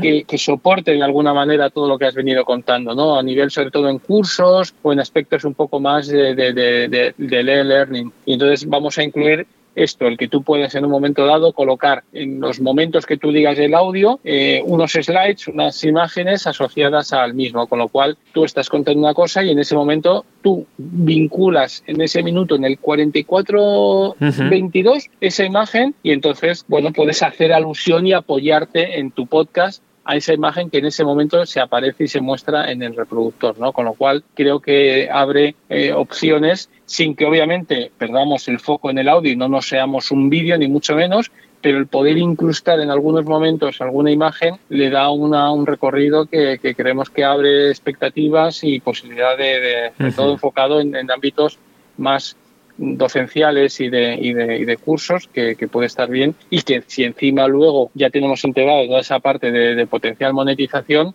pues oye, te permitiría potencialmente el poder llegar a abrir un canal nuevo de distribución de, de podcast barra cursos o cursos en podcast a través nuestro, ¿no? Y eso nos ilusiona también. Muy interesante, muy, muy interesante. Me, me parece muy buena idea. Pues Juan Ignacio, ya sé que lo tuyo es más la historia, disfrutas más esos, ese tipo de programas, pero te quiero pedir una, una canción para despedir esta charla. ¿Qué tipo de música escuchas? Bueno, yo, la música es muy importante en mi vida, estoy siempre con música, cuando trabajo estoy siempre con música escuchando, pero reconozco que mi música es un poquito distinta, ¿no? A mí me gusta mucho el rock, pro, el rock progresivo. Oh, qué bueno. Eh, lo que en su día era rock sinfónico y ahora no sé, se llama rock o progressive rock. Quizá el grupo más, más conocido en este ámbito pueden ser Pink Floyd sí. o Genesis, de las primeras etapas, pero yo, eh, si me pides un grupo, te, te, te diría eh, Marillion, que empezó también en los 80, pero, pero sigue vigente hasta a fecha de hoy, ¿no? Y para mí es, eh, entonces si me dices un, una canción y un sí. grupo, pues, pues Marillion, eh, Seasons End, eh, final de la, de la estación. Genial, pues Juan Ignacio, muchísimas gracias por esta charla. Es un placer poder trabajar con vosotros, te lo digo de verdad, honestamente. Hay un equipo humano bastante potente en esa, en esa empresa y, y espero que, que, siga así durante mucho tiempo porque es un gusto. Bueno, te agradezco en nombre del equipo que, que me consta Pedro, Laura y algunos otros que están ahí en, en, en atención al cliente que, sí. soporte, que, que, así lo atestiguan, que la verdad es que se dejan la piel y, y que, que, con gente como tú que se lo reconoce el esfuerzo y la dedicación, porque la verdad es que estamos muchas veces desbordados, que nuestros recursos son muy justos. Claro. El que, el que lo reconozcas, el esfuerzo y la, la el, al menos las ganas por intentar ayudar y, y, resolver incidencias, pues, pues agradece enormemente. En su nombre, eh, así lo, lo, lo digo. ¿no? A ellos también le vamos a dedicar esta canción de Marillion. Un placer, amigo. Muy bien, Roberto, pues muchas gracias y un abrazo. Gracias, como siempre.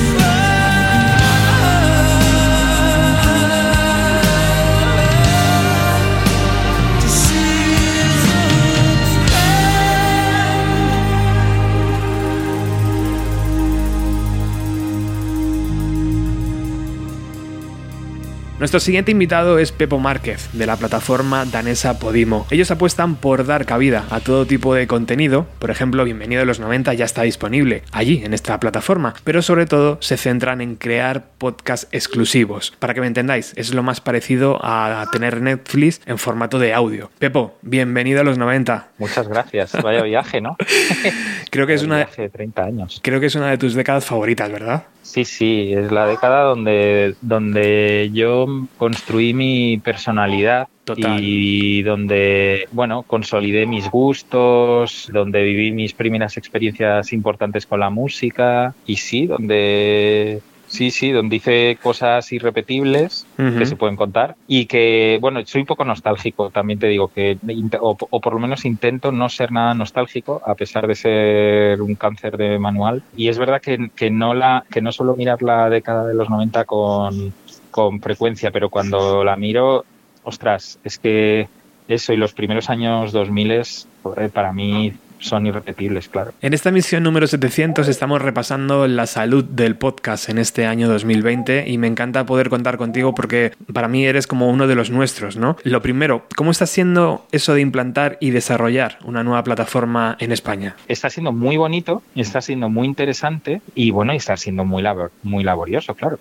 Pero bueno, este, tengo la sensación de, de haber llegado a, este momento eh, lo más preparado que he estado nunca y además con el conocimiento necesario como para también tener una opinión fuerte, lo que no quiere decir que sea inflexible, pero sí fuerte de, del mundo de los podcasts y haber ya tenido experiencia con ellos eh, llevar ya pues casi 10 años haciendo podcast. Y la verdad es que es un momento muy dulce para, para participar de, esta industria porque está creciendo, además a, unos porcentajes que, claro, yo, yo siempre he trabajado en el mundo de la música, entonces desde el 2002 que empecé a trabajar en el mundo de la música, todo, eh, todo ha ido hacia abajo y todo ha cambiado mucho y todo era deficitario y eh, cerraban sellos y de repente la industria se transformó hacia el directo y ya de repente grabar discos en formato eh, pues ya no merecía la pena y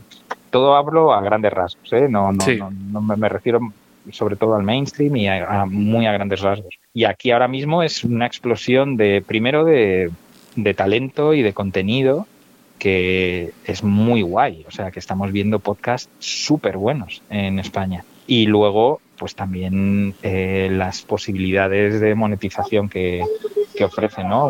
una industria que crece a este ritmo y, y que, y que todavía le queda un montón de espacio para crecer. ¿Cómo se logra potenciar o cómo se logra separar lo que es bueno ¿no? de esa marabunta? Muchas veces nos pasa con las bandas de música, ¿no? Hay tanta, tanta oferta que no sabemos dónde está la, buena. ¿Aquí en los podcasts pasa algo parecido, Pepo? Bueno, claro, cuando hay mucho volumen de algo, eh, lo primero que lo primero que, cuesta o lo primero que hay que hacer es separar ¿no? lo, lo bueno de lo que yo, claro, me cuesta ser, me cuesta ser em, objetivo en todo esto, eh, en el sentido de que, no, bueno, lo diré de otra forma, no me gusta eh, decir bueno o malo, eh, a no ser que sea muy, muy malo.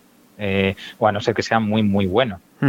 Creo que hay podcasts muy destacados por, por lo que aportan, ¿no? Por, por, por la por la novedad, por la, por la perspectiva, por cómo están hechos. O sea, creo que Gimlet Media, por ejemplo, eh, desde hace dos, tres años, pues creó casi un patrón, ¿no? De cómo tenía que ser contada una historia en audio y hay mucha gente que la está replicando y hay mucha gente que la está replicando mal y otra gente que la, que la está mejorando. Y ahora estamos viviendo pues en, en, en esa efervescencia, ¿no? Donde donde no sabes realmente dónde va a aparecer un buen podcast o un podcast o donde crees que alguien puede ser muy bueno, muy bueno y hace un podcast y, se queda en algo a mitad de camino, ¿no? Eh, eh, pero sí, bueno, eh, hay, por supuesto, y esto creo que es, es algo que tiene que ver también con, con, la creación, ¿no?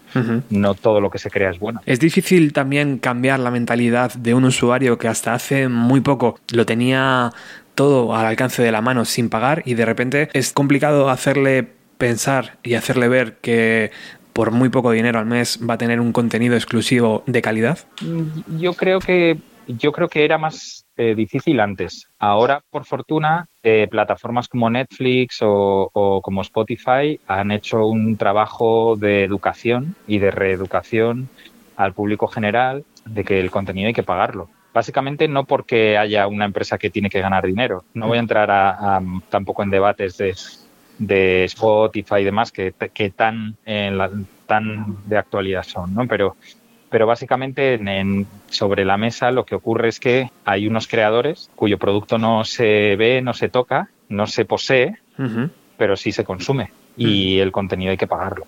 Uh -huh. Sobre todo el, eh, para que sea de calidad, porque también igual que, o sea, gratis nunca hay nada.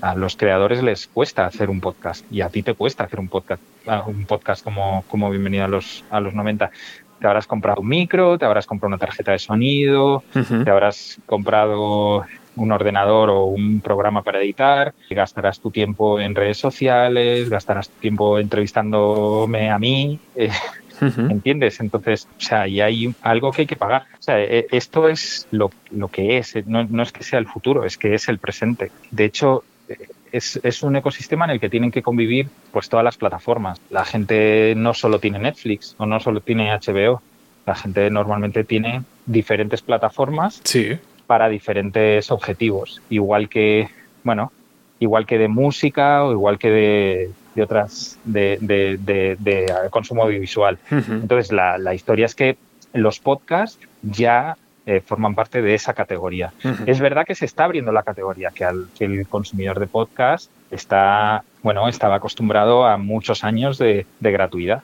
Pero bueno, ya te digo que, que no, no creo que haya sido una súper sorpresa, puesto que el resto de plataformas pues ya, está, ya son de pago y, y ya están totalmente insertadas en nuestro día a día. O sea, uh -huh. ya hay un, ¿no? un presupuesto familiar para las plataformas. ¿no? Además me gusta, lo que me gusta de Podimo, Pepo, es que desde el primer momento habéis eh, pensado en los creadores. Entrando en vuestra página web, ¿no? Se puede ver que esa, de ese precio inicial eh, parte, uh -huh. parte irán directamente a, a, los, a los podcasts que generen más escuchas, evidentemente. Eso claro. es, eso es. Hay un modelo de compensación, modelo de re, revenue share, uh -huh. que en nuestro caso es muy transparente y además es el, el valor de Podimo, ¿no? Que que para nosotros los acuerdos con los creadores, tanto, tanto los que son premium y que son nuestros, como los que, como los que tienen eh, acuerdos de, de, cierta exclusividad y demás, hay muchas, muchas variables y siempre lo que hemos tratado es, o bueno, de lo que trata la, la empresa es que sea viable. Uh -huh. y que sea, eh, que sea, y que desde el primer momento la gente que crea contenido esté a gusto en la plataforma. Llegará el momento en el que Movistar, Orange, Vodafone, cualquier gran compañía de estas que nos pone eh, los servicios de televisión en casa e internet apueste también y diga, venga, os voy a incluir Podimo en este caso, porque estoy hablando contigo. ¿Crees que eso llegará? Sí, sí. más, pronto hecho, que, más pronto que tarde, ¿no? bueno, eh, son acuerdos, son acuerdos que, que tardan mucho en conseguirse, pero sí, por supuesto todo eso va a llegar. Oye, como músico y creador de varios podcasts, ¿qué posición tenemos los programas puramente musicales en estas nuevas plataformas? ¿Necesitamos reinventar un poco el formato para poder competir con el resto de contenidos, Pepo? Bueno, yo creo que primero yo creo que reinventarse nunca está mal, por lo general. Y yo creo que, que bueno, eso es una cuestión de las licencias de, de SGAE para uh -huh. música y de y sobre todo también de que ha cambiado un poco la, la manera de prescribir ¿no? la música. Uh -huh. eh, antes, en los 90, por seguir con, con sí. la década, estaba muy ligado a un programa determinado de radio, a, un, a, una, a una persona, a una locutora, un locutor, a una cadena, ¿no? Radio 3, los 40 principales, yo qué sé, Radio Le. Y ahora, pues ha cambiado esa prescripción, ¿no? Eh, se ha hecho mucho más social, eh, ahora hay artistas que prescriben, personas que, nos, que son influencers que prescriben. Entonces, bueno, lo que ha cambiado no creo que ha sido el formato de los programas de música en sí, sino que ha cambiado la realidad. Y la realidad, bueno, es la que es y también ofrece muchas posibilidades. Es verdad que, bueno, a ti o a mí a lo mejor pues nos gustan más unos programas, pues eso, de dos horas seguidas poniendo, poniendo canciones que desconozcas pero que te gustan, ¿no? Uh -huh, Porque sí. te fías de, de alguien. Uh -huh. Pero bueno, eh, eso creo que, que, ya tiene que convivir. No digo que esté en vías de extinción, ¿eh? yo creo que, que hay gente haciendo, o sea, incluso, yo qué sé, es que yo sigo escuchando eh, programas, programas em, solo de música. Eh, digo que eso tiene que convivir con las nuevas realidades. Y las nuevas realidades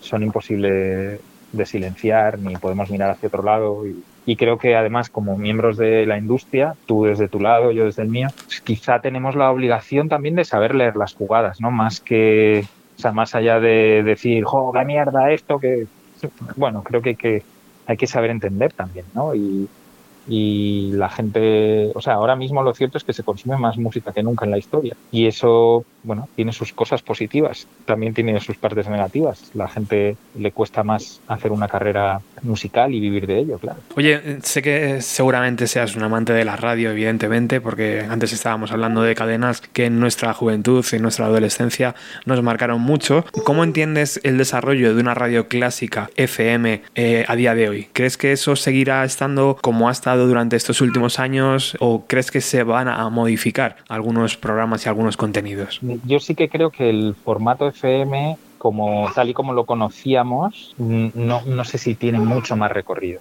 Quiero decir, ahora la, FM, los datos, ¿eh?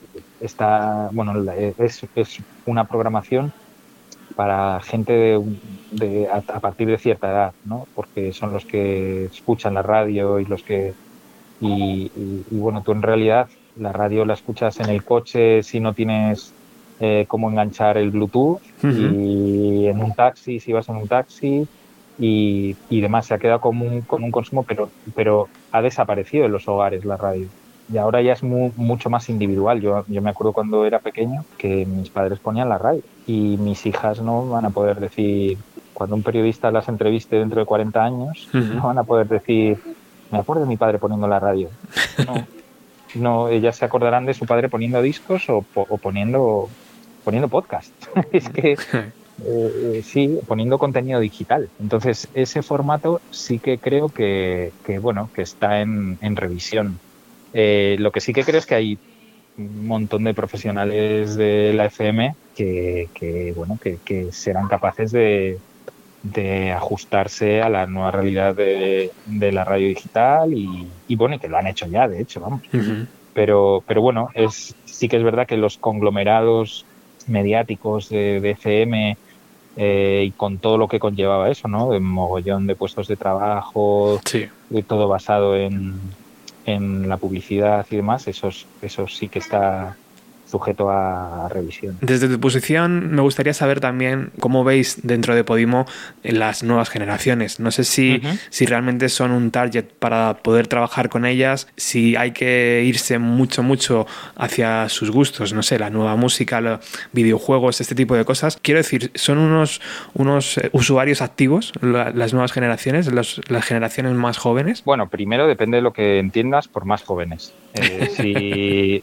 claro, eh, si entiendes de los 16 a los 24, sí, eso es. Eh, pues sí, y no son el grupo de edad que más activos están que más activos están en la escucha de podcast ni en la ni en la creación de podcast, pero es verdad que hay un montón de contenido, por ejemplo, de gaming Uh -huh. que está triunfando en el tema podcast, que, que, es curioso porque es un, al final es una herencia de YouTube.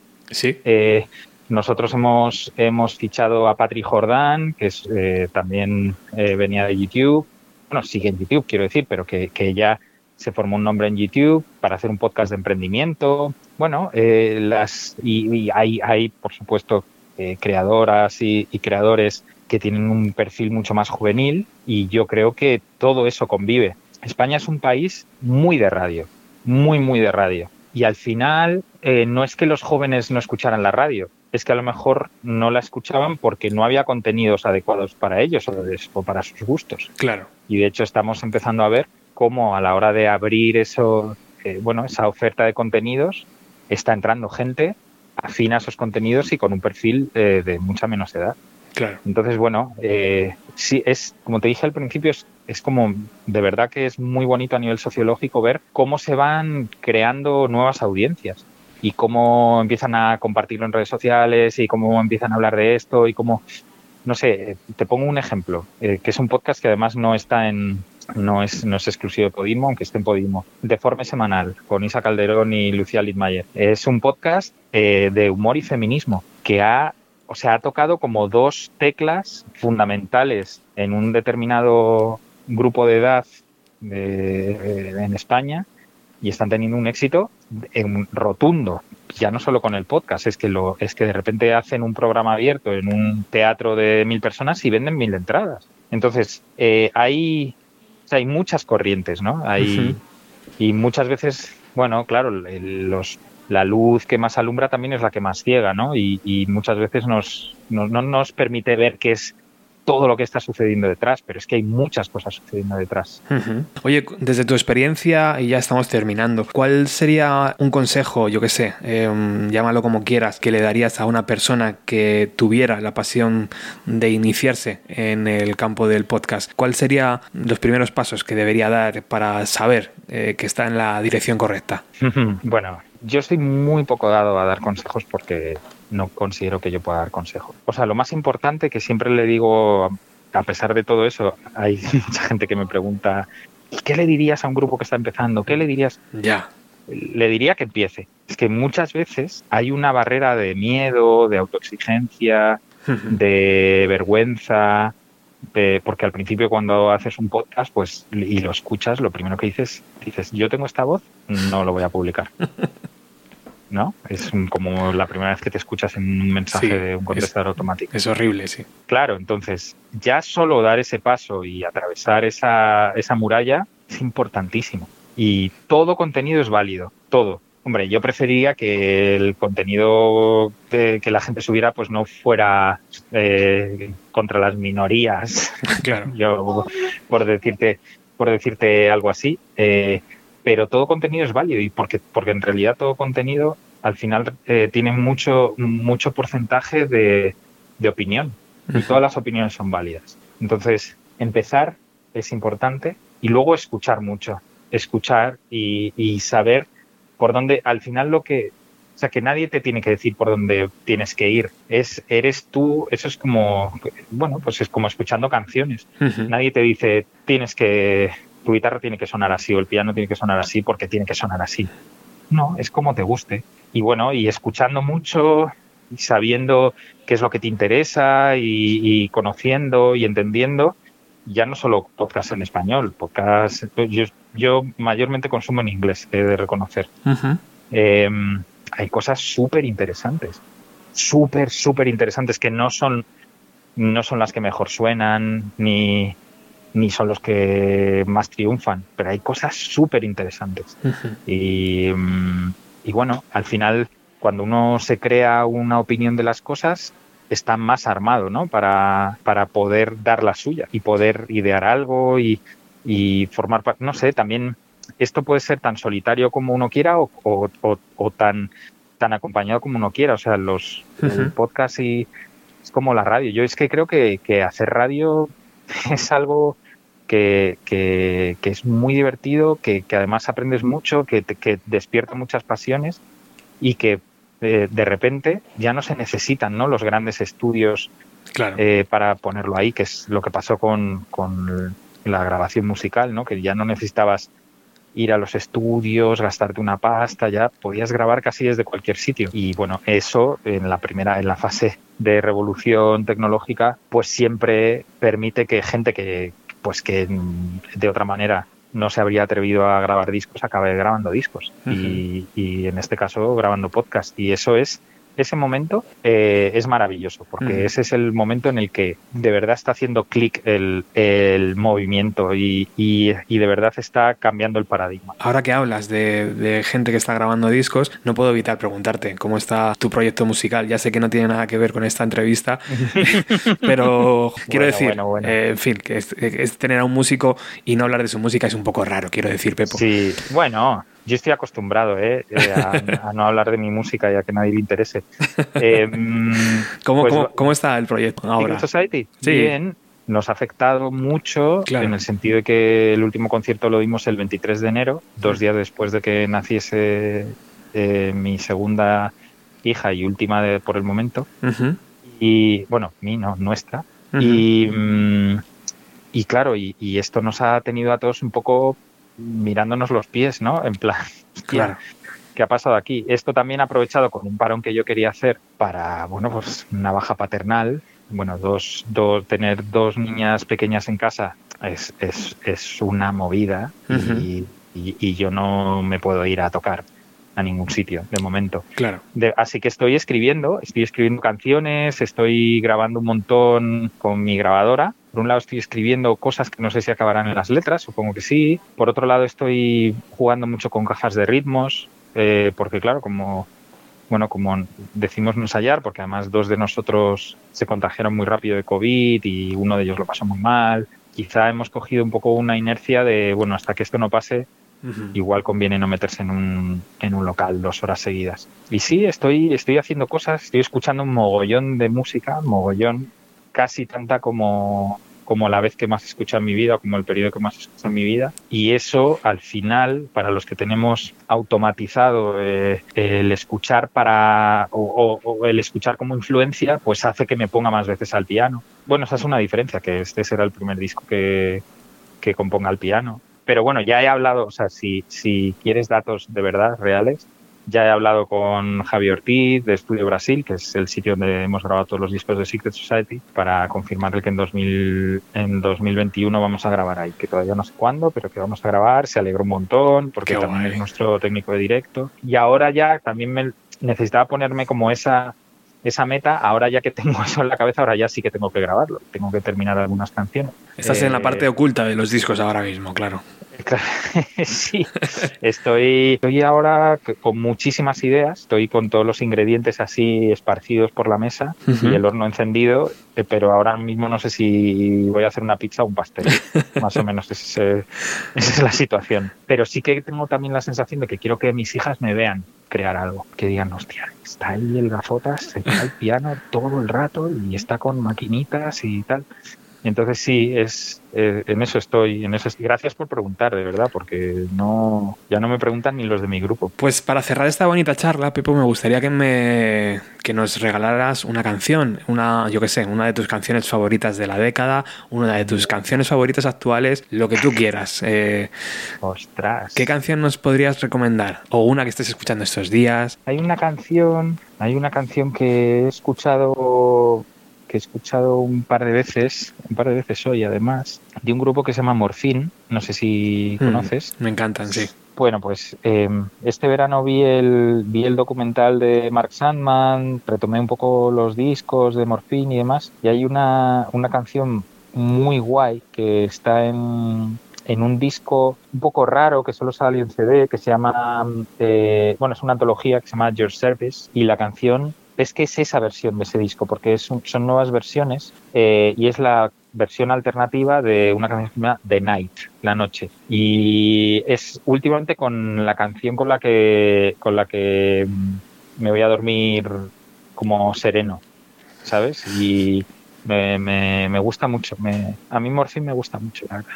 Yo también soy, soy un fanático de, también de, de esa, de esa forma de entender la música y de cómo crearla fuera de los instrumentos habituales de, aquella, de aquellos años, ¿verdad? Que era muy divertido verles. Sí, joder, es que encima yo les vi con 18 años, yo les vi en un festival que Claro, yo no los claro, conocía claro. de nada y me que tampoco, o sea, yo dije, pero qué cojones. Exacto. Y fue años después, algo hizo clic, pero no fue años más tarde hasta que dije, joder, Claro. esta peña, cómo molan. Pues Pepo Márquez de la plataforma Podimo y de Secret Society, un placer estar contigo charlando. Muchas gracias por estar aquí. ¿eh? Gracias a ti, Roberto.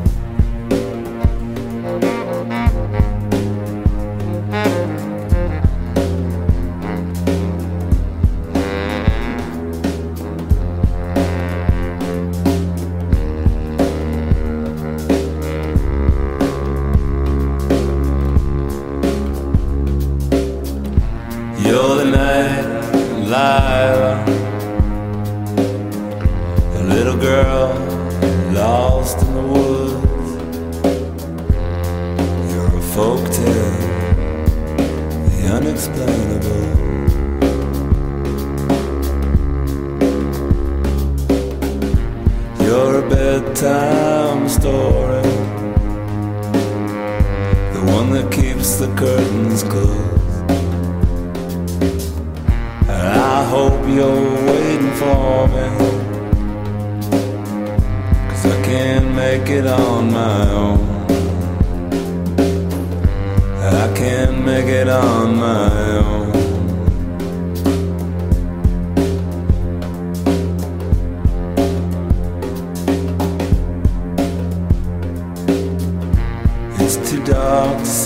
Landmarks. And I don't want your good luck charms. I hope you're waiting for me across your carpet of stars.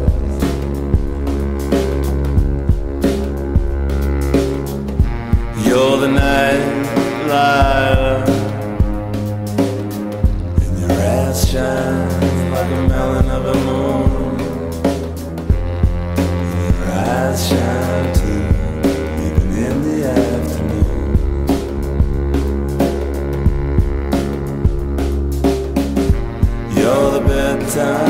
Story, the one that keeps the curtains closed.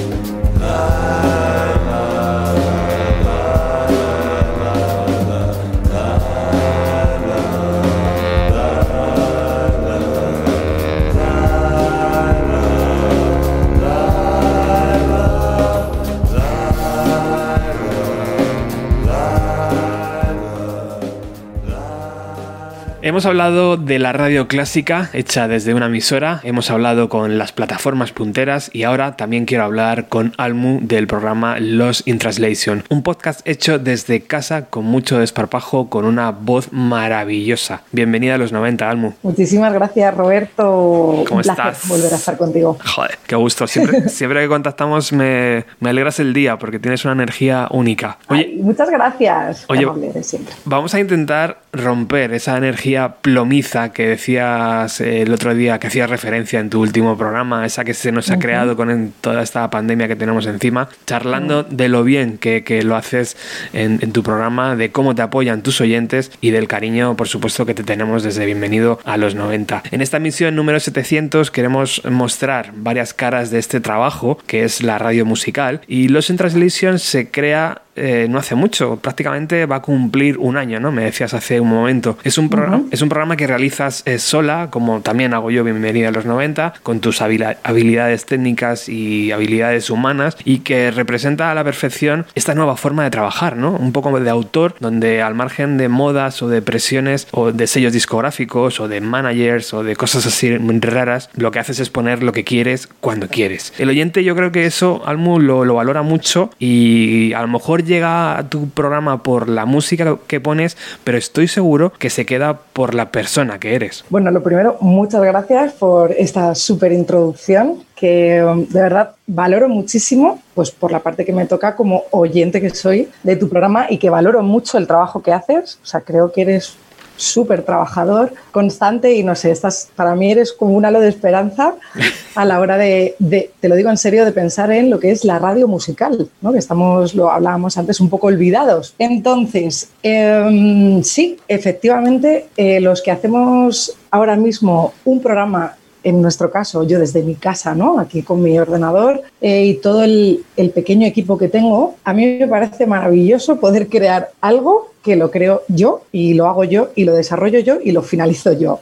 Aunque suene muy yo, creo que es, ya te digo, una, una forma en la que tienes mucha libertad para crear, en la que tienes libertad para decir lo que piensas realmente, poner la música que realmente crees que, que te gusta, ¿no? Que ya no es voy a poner lo que le gusta a... No, pongo lo que me gusta a mí o lo que creo que puedo compartir con un grupo de gente que al final te llega Mm. y no, o sea, por regla general es gente que comparte tus mismos gustos o tus mismas ideas, entonces al final creas una comunidad muy bonita y ya te digo, para mí está siendo una experiencia súper bonita, enriquecedora, o sea, todo positivo. Yo creo que eso de destacar ante tanta oferta es lo que comentaba un poco antes, ¿no? Tiene que haber algo en la persona que conecte contigo, ¿no? O sea, cuando te escucha, no sé, que le caigas bien, que tu voz eh, sea agradable, que de repente digas una anécdota que también le ha pasado, ¿no? Ahí tiene que haber algo que haga que el oyente vuelva, ¿no? Porque eh, para mí eso es también muy importante, ¿no? Destacar ante tanta, tanta, tanta oferta es muy complicado, Almo. Muy, muy complicado. O sea, de hecho, hay una frase que yo he leído mucho de- durante toda mi vida, ¿no? Sobre todo, pues, tanto músicos, locutores, escritores, eh, cuando he escuchado o leído entrevistas, que es eso de tienes que ser tú mismo, ¿no? Eso que parece un cliché, creo que es súper importante porque eso es lo que percibes al otro lado. O sea, quiero decir, si yo, por ejemplo, bueno, tendría que ser muy buena actriz, ¿no? Pero al final, si intentas aparentar algo que no eres, se nota, se nota, de alguna manera se nota. Y si eres tú mismo y esa naturalidad, ¿no? A mí, por ejemplo, muchas veces me dicen, jo, es que esa naturalidad, a veces esa, esa risa que te sale, que yo cuando me escucho luego editando digo, madre mía, ¿por qué me río tanto? Porque yo no me doy cuenta, ¿no? Pero eso está ahí. Entonces, eso sí que se percibe porque es como si estuvieses charlando con alguien conocido, ¿no? Entonces, creo que eso es algo a destacar para tú poder, eso, ¿no? Destacar un poco dentro de tanta, tanta oferta. Además, el mundo del podcast ahora mismo es una locura, hay de todo, ¿no? Y además dentro de nuestra parcela, ¿no? De- del podcast eh, de los programas musicales, joder, es que hay un montón. Es que parece que somos cuatro, pero te mm. pones a investigar. No, no, no, hay un montón, hay un montón, un montonazo. Pero un montón, hombre, tú ten en cuenta que ahora mismo cualquier persona, y además creo que hay programas, yo no, esto no lo uso, pero me escribió un chico una vez que me dijo, ay, me ha inspirado mucho tu programa para hacer yo uno de música y tal, y entonces me dijo que había como una plataforma que te ayudaba a hacer lo que es el programa, ¿no? O sea, supongo que te dice, pues mira, aquí pones el, la voz, aquí pones la música y ya, y como que más o menos te montaba el programa, lo que es el, el audio, ¿no? Y tal. Entonces, pues es que imagínate, hay gente, hay muchísima gente que le gusta la música y que ahora mismo tiene esto súper a mano, ¿no? Para hacer, para hacer podcast. Oye, actualmente cuelgas tus programas en en Evox, ¿verdad? Sí. Eh, luego los distribuyes también en Spotify, imagino. ¿Qué te, ¿Qué te parecen las herramientas que nos ofrecen actualmente desde esta plataforma? Mm, bueno, pues... ¿Qué te, qué- qué te gustaría cambiar o qué echas de menos? No sé, algo que digas, mira, esto me, me gusta mucho, a lo mejor la monetización me parece que es un paso adelante, pero hay otras cosas que a lo mejor te gustaría cambiar o añadir. A ver, a mí Vox me encanta porque es una plataforma, es como súper fácil el eso, ¿no? Quiero subir un podcast y no tienes tampoco mucha idea, entonces como que es accesible y es más o menos fácil el poder subir, el poder dar a conocer tu trabajo. ¿no? Entonces luego ellos te proporcionan un link que tú pues eso luego puedes compartir en Spotify, iTunes o donde te dé la gana. Fenomenal. Ahora veo iVox, a ver, creo que es una plataforma que necesita un poquito más de caña a la hora de desarrollo web.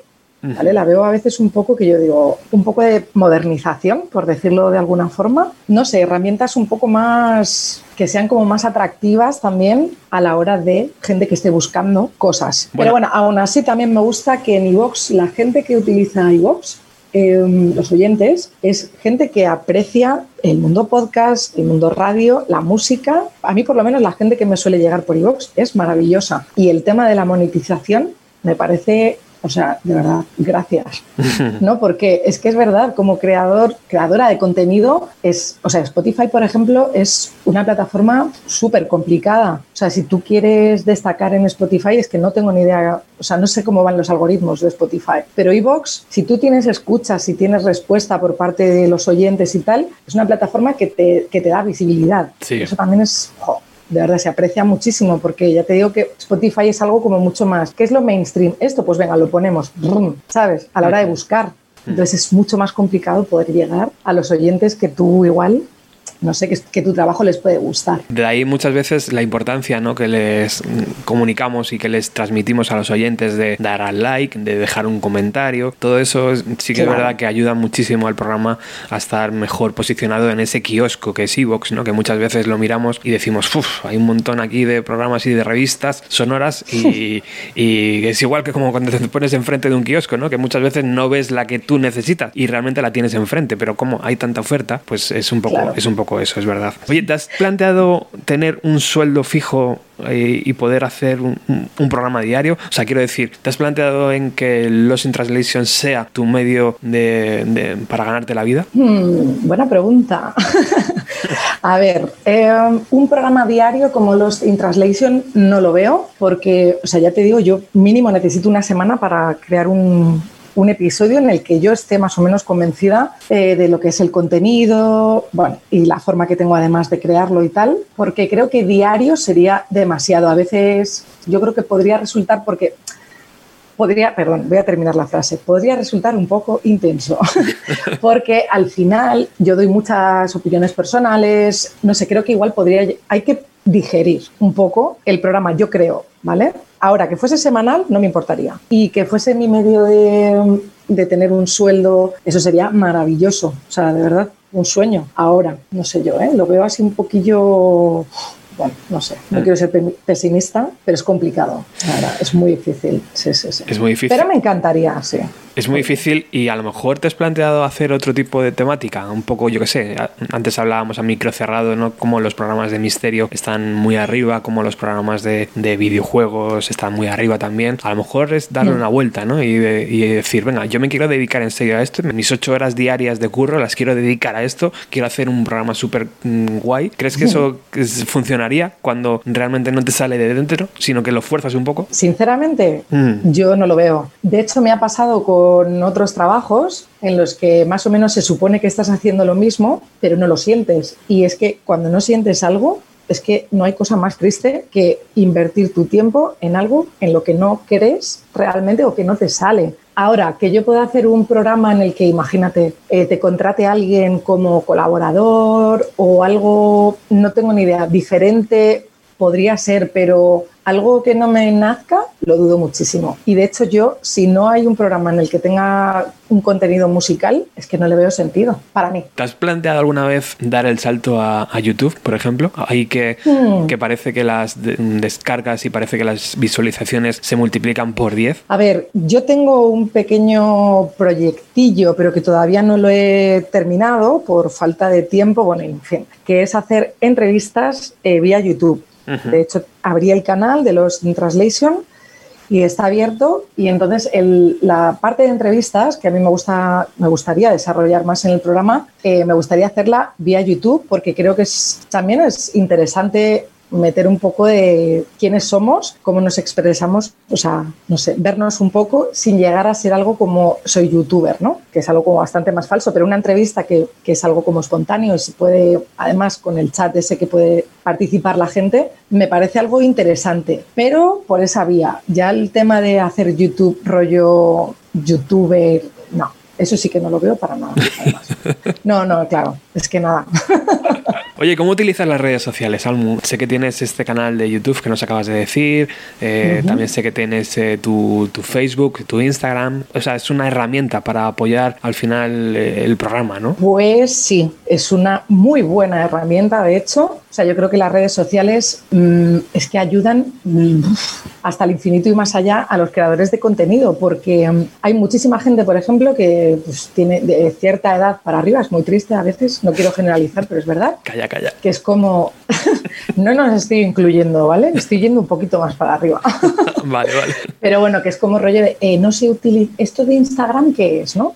Es- pero yo no sé usar, entonces bueno, pues por ejemplo, Facebook está muy bien para cierta clase de gente, Instagram también, Twitter, entonces como que vas tocando diferentes perfiles de personas que utilizan ese tipo de redes sociales y tú tienes la herramienta para llegar a ellos, ¿no? O sea, eso es fenomenal, porque si, imagínate, no te llega lo que es mi podcast, pero te llega una publicación de un disco que yo estoy comentando y te interesa y dices, uy, pero ¿quién es esta persona? Investigas, pum, pum, pum, y ya pues puedes llegar a mi contenido y eso a mí me parece de verdad maravilla.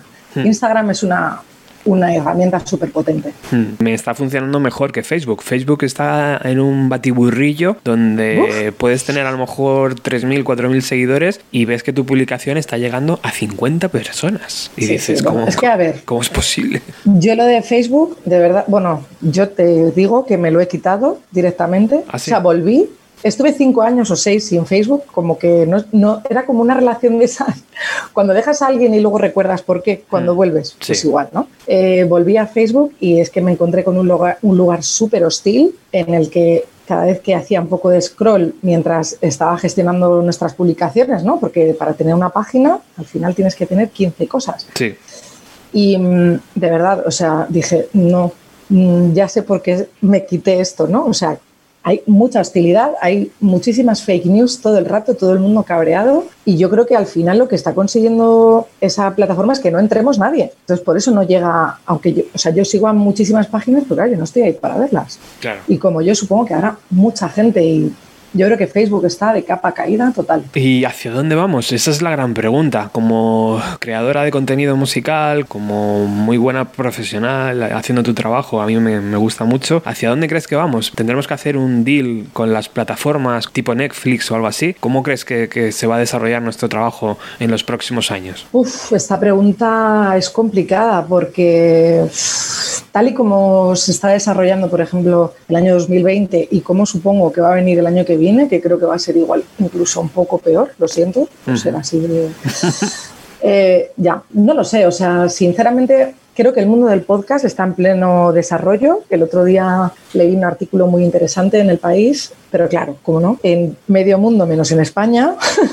me río, pero no me río, pero me río. Ya. Pues bueno, pues va como va, ¿no? Pero en Estados Unidos, China, o sea, el podcast está ahora mismo en lo más alto. Muchísima gente invirtiendo en el mundo del podcast y en España yo creo que va a llegar también ese momento de valorar ese contenido. Entonces yo veo que hay un halo de esperanza para lo que es el mundo del podcast. Ahora, el mundo del podcast musical, no lo sé. Esa es otra liga. Esa es otra liga. Eso es otra liga. Ahí estamos, eh, la liga de la gente que estamos un poco, no sé, somos un poco kamikazes digitales Sí, eso es. y es un poco más complicado, ¿no? Porque no sé si es un formato, fíjate, que al final tendremos que dar una vuelta de tuerca y cambiar, no cambiar, pero darle otro enfoque o algo así, porque ya no solo somos nosotros, es que también lo veo, por ejemplo, en Radio 3, ¿no? Lo que es el consumo del- de lo que antes era el podcast musical, tú que amas tanto los años 90, pues eso, con lo que nos hemos criado y nos ha nutrido a muchos de nosotros, no sé si eso va a sobrevivir, la verdad. Hombre, está claro que la radio sigue un poco estática en ese sentido, ¿no? Es como un medio de comunicación que sigue siendo muy potente, es verdad, pero es verdad que yo creo que es más el cambio generacional, ¿no? La, la gente joven Eso es. Eh, ahora mismo creo que, no consume radio como lo hacíamos nosotros, ¿no? Cuando éramos más jóvenes. Claro, es que ahí yo creo que es donde está el giro que tenemos que hacer. O sea, ahora mismo tenemos una generación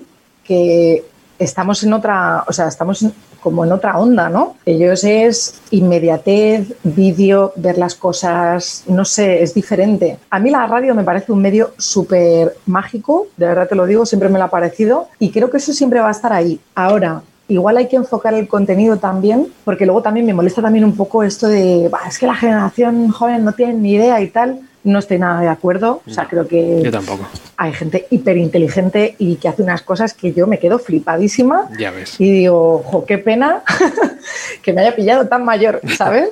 A veces lo pienso, te lo juro. Sí, sí. Y, y creo que va a ser un, un enfoque que tenemos que cambiar nosotros y, y creo que espero que lleguemos a un punto en el que todas las generaciones se puedan unir un poco, porque creo que también cada vez hay más consumo de, de música clásica en el sentido de no de música clásica Mozart y tal, sino de clásicos, ¿no? Creo que hay mucha cultura de eso ahora en la, en la gente joven, cosa que también me flipa, me Mm. fascina. Álbum Lost in Translation, uno de mis podcasts favoritos. Es un placer que estés aquí, que hayas decidido pasar un rato hablando de hacia dónde vamos en, este, en esta emisión número 700 ya, tía. 700. 700, o sea, yo es que cuando veo tus números flipo.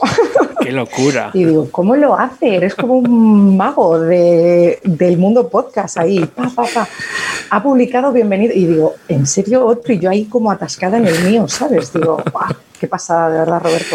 Oye, ¿qué, can- No, en serio. ¿qué canción vamos a escuchar para, para despedir esta bonita charla? Vale, pues he elegido un tema porque a, a mí así como con el otoño a veces me apetece escuchar a Mars Volta, no sé por qué, es una cosa, no, no lo puedo explicar, pero he dicho voy a ir un poquito más allá y no sé si conoces cuando se separaron Mars Volta salió Anti-Mask, que es como, fue como su reconciliación e- y fue como una especie de supergrupo, pero no, porque también Ujú. estaba Flea y de hecho luego también toca el batería de, de Blink 182. Ujú. Así que te he traído Drown All Your Witches para que ahogues todas tus brujas.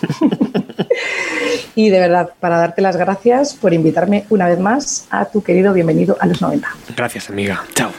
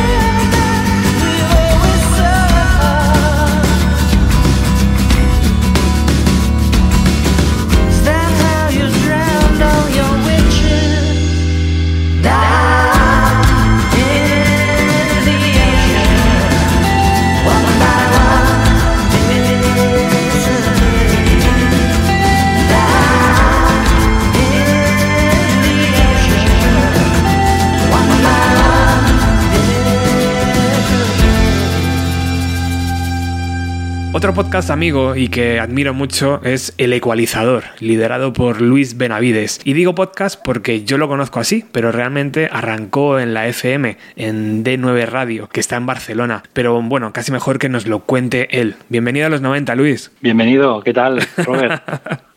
¿Cómo estás? Por fin podemos hablar. Así. Por fin, por fin. Oye, ante todo, enhorabuena por ese premio de la audiencia que es súper, súper merecido. Joder, muchas gracias. Oye, durante esta pandemia he visto que, que el ecualizador, pues eh, te has tenido que adaptar un poco, ¿no? Porque la, la emisora ha cerrado las puertas, evidentemente, como, Sí. como muchas de por aquí de Madrid, y has tenido Sí. que, que, no sé, que hacer un híbrido ahí en casa para poder seguir ofreciendo contenido, ¿no? Totalmente, totalmente. A mí es que el programa empezó en el 2001 eh, con el formato Radio Fórmula, pero rápidamente, bueno, cuando cogí confianza y empecé a conocer bandas de la escena local, pues decidí que lo, lo que yo quería hacer era entrevistar a bandas, darlas a conocer. Yo creía que era, bueno, que faltaba un altavoz de ese tipo a nivel de radio pequeñita y porque a mí personalmente me parecía mucho más interesante que estar eh, hablando sobre lo que a mí me gusta. Es decir, pienso que es más interesante para el oyente pues descubrir grupos y saber qué opinan y Mm. tal y cómo lo llevan.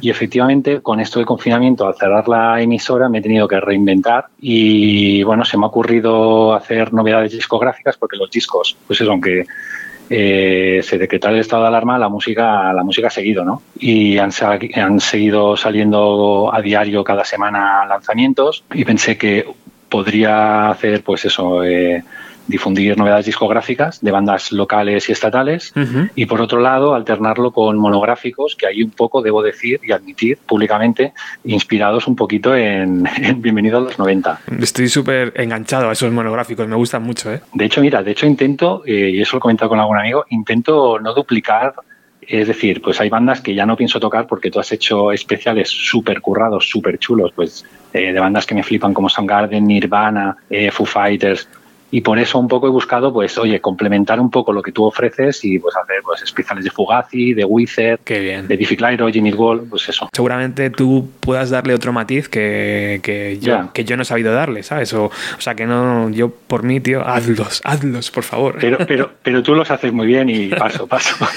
Bueno, oye, eh, antes hablábamos a micro cerrado que D9 Radio Sí. fue una de las primeras emisoras donde la palabra podcast apareció, ¿no? Sí. Cuéntame aquellos recuerdos, ¿cómo, qué gesto ponía la gente. Cuando le decíais eso del podcast. Pues como te comentaba, eh, desapareció la antena eh, a través de la que emitíamos en la FM y nos vimos abocados al streaming y del streaming pasamos al podcast, es decir, a la descarga directa de, de MP3 o reproducción de, eso, de, archivos de, de sonido. Y, y todo fue, pues, la verdad es que fue al principio fue un poco complicado, es decir, tú explicabas lo que estabas haciendo y la gente pues pensaba que eso como que no era radio, como que eso no tenía gracia, de hecho venían jóvenes porque somos estamos un poco abiertos a que venga gente, queremos ser un poco un taller de radio, queremos que vengan pues futuros profesionales de la radio, periodistas y hagan sus primeros pinitos con nosotros. Y tenemos las puertas abiertas, les me entrevisto con ellos y les enseño los estudios. Y cuando yo explicaba a mucha gente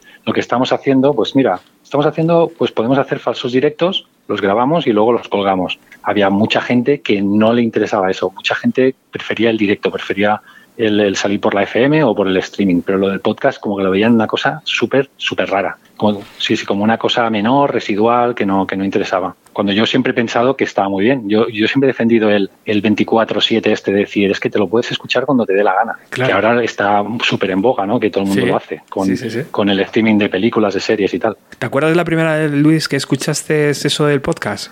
¿Recuerdas cuándo fue? ¿O cuándo? Porque yo lo tengo muy claro, tío. Fue cuando compré el primer iPod. Un artículo, ah, vale, eso te iba a decir, es que viene de, claro, el podcast, la gente debe saber que viene, el pod viene de iPod. Claro. Sí, sí. Entonces, eh, Sí, cuando dije, a ver, esta pestaña, tío, ya empecé a investigar y dije, wow. Ahí como que me, se me abrió la cabeza, Sí, tío. sí, sí, sí. Y de hecho creo que fue que apareció la primera vez un reportaje así tocho en, en una revista, una revista bastante conocida. Ahora me pillas eh, que no me acuerdo el nombre. De hecho creo que lo comenté en un artículo de estos que escribo para Rockzone sobre podcasting. En el primero de todos explico un poco la historia del podcast y, ahí nombro un poco la revista, la que hablaban de este fenómeno, por decirlo de alguna manera. Me gustaría también comentar contigo, Luis, el tema de los que lo hacemos de forma pasional, como es, como es nuestro caso, que no Sí. tenemos una empresa detrás, que nos dedicamos Total. a otra cosa, que nuestro trabajo Claro. no, no- no es esto. Bueno, estoy seguro de que recuerdas el fenómeno Nirvana cuando explotó, ¿no? Sí, Eh. Y años después cuando pasó lo mismo aquí en España con Dover. Eh, Sí. ¿Tú crees que en algún momento pasará eso en el fenómeno podcast? Quiero decir, un programa que no está dentro de una empresa, que no lo guionizan, ¿sabes? Que no hay expertos, que no hay un locutor super pro dando una voz. Eh, llegará un momento en que este tipo de programas, que lo hacemos pasional, que lo hacemos con Sí. los medios que tenemos a nuestro alcance, llegue una empresa y diga, oye, me interesa tu contenido, quiero que lo hagas aquí y, y que te ofrezca una nómina, o eso, o- o eso no va a pasar nunca. Mm, sí, yo creo que puede pasar. Yo creo que si ven ahí un filón, eh, de hecho estoy pensando en ti ahora mismo. O sea, yo no sé cómo Bienvenido a los 90 todavía no está en los despachos de Radio 3 o, o alguna emisora, porque yo creo que se está demostrando que hay público interesado y, y sí, yo, yo lo veo totalmente factible. Y por lo que me dices de hacer cosas de manera pasional, con pocos medios y mucha ilusión, también se ha demostrado que con las propias bandas, que no es lo mismo, pero se podría hacer el símil, Sí, muchas bandas sin tener discográfica, sin tener eh, manager, que de hecho los managers entre tú y yo, pues a veces eh, más que ayudar estorban. El que mejor puede vender la banda es la propia banda. Pues eh, se ha demostrado que muchas bandas con pocos medios y sabiendo moverse por las redes y por internet y demás, pueden llegar tan lejos o más como una banda que tiene detrás una disquera. Y yo creo que en el podcast puede pasar lo mismo. Si el podcast tiene un público y consigue crear comunidad y sobre todo eh, tiene algo que contar interesante, yo creo que a la larga, si, si, si persevera, si le mete caña y demás, con el tiempo puede, puede llegar a, hacer grandes cosas. Yo no quiero sonar aquí pesimista y tal, pero yo creo que la música realmente nos gusta mucho, mucho a unos pocos. Sí, también es Es decir, verdad. yo considero que mucha gente que escucha, no voy a decir nombres, pero emisoras generalistas o emisoras especializadas en música de la FM, no busca descubrir nada, busca escuchar siempre las mismas canciones y con eso es feliz. Los que tenemos un poco de inquietud, curiosidad y ganas de descubrir, pues buscamos prescriptores como puedes ser tú, espero que como puedo ser yo o otra gente.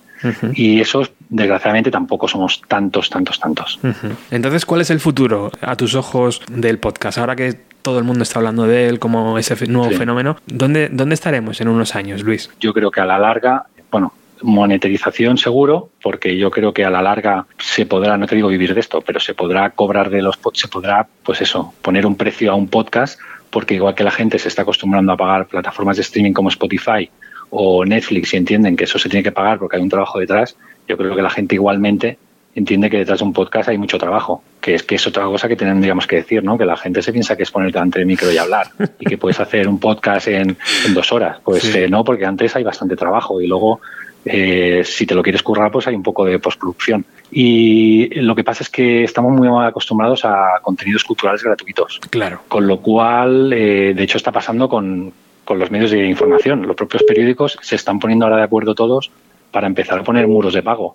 Pero claro, para eso tendrían que hacerlo todos a la vez. No puede ser que lo haga uno, porque si lo hace, me lo invento, la vanguardia solamente, la gente dirá, no me lo ofrece gratis la vanguardia, me voy a otro medio de comunicación. Claro. Pues al final se han tenido que poner un poco, entre comillas, de acuerdo y decir, oye, esto es insostenible, no se venden diarios, estamos ofreciendo un contenido digital que es interesante y que hay mucho trabajo detrás, mucho curro, Mm. pues tendríamos que empezar a, a cobrar. Y yo creo que con los podcasts acabará pasando lo mismo, con- por un módico, por un módico precio, pero yo creo que alguna cosa se tendría que pagar. O podría haber una combinación, podría haber una plataforma que tuviera unas cosas gratis, luego unos contenidos más exclusivos que fueran de pago. Claro. Y si te interesa realmente un tema, yo creo que estás dispuesto a pagar. Total, la gente tampoco escucha 4.000 podcasts porque no tenemos tiempo para escuchar 4.000 podcasts. De hecho, leía una, una- una encuesta de Spotify y decía que la gente, el 70% escucha un podcast. Claro. O sea, el 70% de los oyentes tiene un podcast favorito y es el que no se pierde. Claro. Y luego un 20 y pico por ciento escucha más de dos podcasts. Claro. O sea que creo que por pagar un podcast que te gusta mucho tampoco lo veo tanto problema. Y que el podcast, bueno, supongo que estamos de acuerdo, el podcast no es como la radio que te la pones para que te haga compañía. El Claro. podcast es una cosa que es para Hmm. de un tema que te interesa específico, de hecho cada vez más se tiende a la hiperespecialización, al nicho. Sí. Y pues eso, podcast de pesca, podcast, no, no puedes decir podcast de música, porque Claro. que eso no, no, tiene que ser un podcast, pues eso, de rock de los 90, un podcast de, de, alter- de escena local alternativa. no puedes hacer un podcast de música en general. De amplificadores. Pues, por ejemplo, por ejemplo, de Claro. guitarras. Sí, sí, sí. Oye, ¿vas a seguir escribiendo esos artículos chulos en Rockzone o qué pasa? Sí, si me, si me llega la inspiración, cuenta con ello. El tema es que ya he escrito unos cuantos sobre podcasting y, y bueno, es cuando, cuando tengo una idea clara, como te comentaba, pues, eh, pues el primer artículo fue obviamente sobre cómo empieza esto del podcasting, quién fue el pionero. Eh, luego pues hice uno sobre músicos que tienen podcast y recomendé podcast de músicos. Eso estaba muy guay, porque es que, bueno, y de hecho cada vez hay más. Con esto del confinamiento, Claro. los músicos están como, no reinventando, pero tienen más tiempo libre y, y están haciendo cosas, pues eso, con la ventaja quizás, pues por ejemplo, Jim Atkins de Jimmy Wall, pues tiene pues su patrocinio y entrevista a otras bandas y otros artistas. Y bueno, la verdad que está bien, pero es eso que cada vez hay más y más podcasts. Y lo que hablábamos, que tampoco hay tiempo para, para escuchar tantos. No sé si estamos aquí, si va a estallar en algún momento la burbuja del podcast, no lo sé. Que de hecho a veces me siento hasta mal cuando subo programa cada semana porque digo, "Uf, mis, mis colegas se van a agobiar porque van a decir "Uf, que no llego, que no llego. De hecho hay amigos que me dicen, tengo pendiente dos, ¿sabes? Como si estuvieran obligados a escucharlos. Y digo, no, no, escucha el que te apetezca y cuando puedas. Claro, tío. Pero sí, sí, hay tanta saturación que dices, oye, pues a veces es mejor colgar uno muy currado y que esté muy bien Sí. que colgar por colgar. Sí. Así lo pienso yo. Y también muchas veces me pregunto, Luis, ¿dónde van esos archivos? Quiero decir, sí, nosotros los subimos a iVoox, pero Sí. iVoox es ilimitado, ¿o qué pasa? Porque cada, cada día hay, hay, no sé, miles Ya, ya, ya. de programas Muchos, nuevos. muchos. De hecho, mi- mi- sí, de hecho, mira ranking y es toda la lista de, de programas que hay, que hay, no sé, ahora te, te engañaría, ¿no? A lo mejor lo sabes tú mejor. 150.000 podcasts o 150.000 canales. Pues puede ser. Es una, es una animalada, es una animalada. Y bueno, eh, por cierto, hablando de dónde van esos archivos, eh, el otro día leí un artículo de que ya ha llegado, que a lo mejor es una buena señal, ha llegado la piratería al mundo del podcast. O sea, Adiós. Sí, sí, o sea, hay gente que se dedica a piratear en YouTube, a subir a YouTube eh, podcasts que son de pago. Claro. O sea, que imagínate, eso a lo mejor es una buena señal, porque si piratean tu disco es porque el disco mola, ¿no? Pues, claro, claro.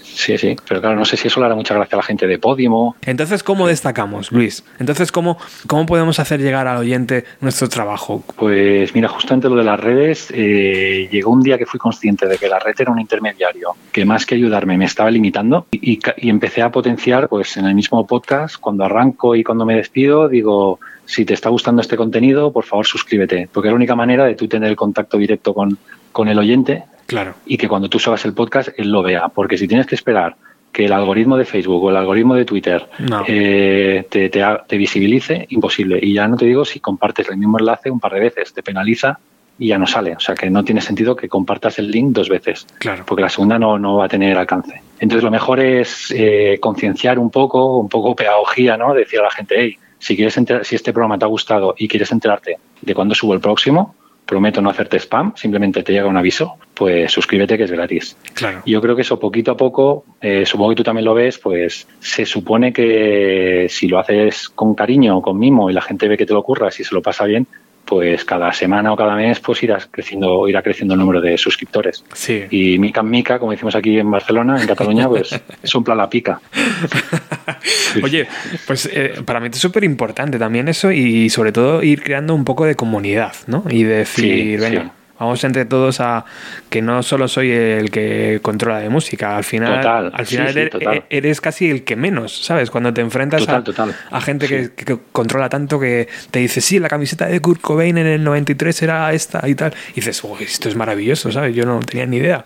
Sí, sí, no, yo igual, cuando, yo cuando se deshacen en elogios a algún colega o oyente y me dices que controlas de mucha música y al final yo siempre digo lo mismo, yo soy una persona más Claro. con una afición que es la música y he tenido la suerte, o no, supongo que es la suerte de, de poder escribir en medios y poder dedicarle tiempo a escuchar música, pero Sí. al final mi opinión es una opinión como cualquier otra. Sí, sí, yo me limito a, a pinchar lo que a mí me gusta y lo que y lo que a lo mejor no es mi estilo, pero sé que está hecho pues que está bien hecho y que, que puede gustar. Y luego la gente que decida. Sí, sí, no quiero sentar cátedra ni, ni ser un... Sí, sí. Yo opino lo mismo, tío. Yo me siento exactamente igual que tú. Oye, ya para finalizar, eh, pr- prométeme dos cosas. Primero, que A ver. eh, a ver si en este año 2020 o ya, bueno, ya estamos acabando, ya deberíamos hablar del 2021. Hacemos un poco Sí, más de Que llegue ya, que llegue ya el 2021 porque este 2020... Sí, es horrible. A, a ver si hacemos un poco más de, de participación entre los dos programas, ¿no? O yo qué sé, en plan... Hostia, pues sí. Claro. De hecho, mira, te iba a decir que ahora porque está cómo está el patio, ¿no? Pero a mí me haría ilusión si un día pasas por Barcelona, eh, un programilla especial ahí en el Ecuador y luego hacer partido de vuelta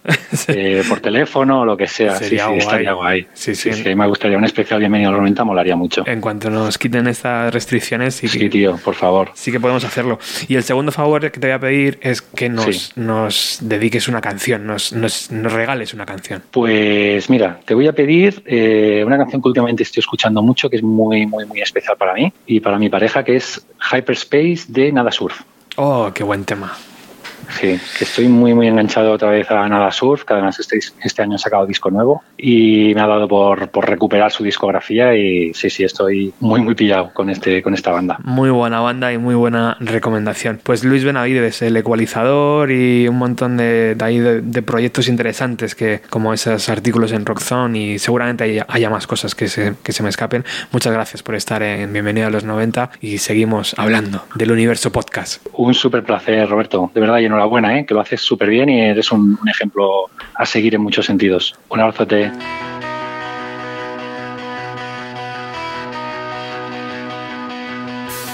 700 programas juntos. ¿Quién nos lo iba a decir, verdad? Tengo que dar las gracias a Paco Pérez Brián, a Virginia de Radio 3, a JF León de Onda Cero, a Jorge Vilella de Rock FM, a Juan Ignacio de Evox, a Pepo de Podimo y por supuesto a Almu de Lost in Translation y a Luis de El Ecualizador. Hoy entre todos hemos radiografiado el podcast para vosotros. Espero que os haya gustado. Por cierto, se me olvidaba, ya tenéis disponible el primer programa de B90 Classic, creado exclusivamente para los mecenas que decidís apoyar mes a mes estas emisiones. Chao.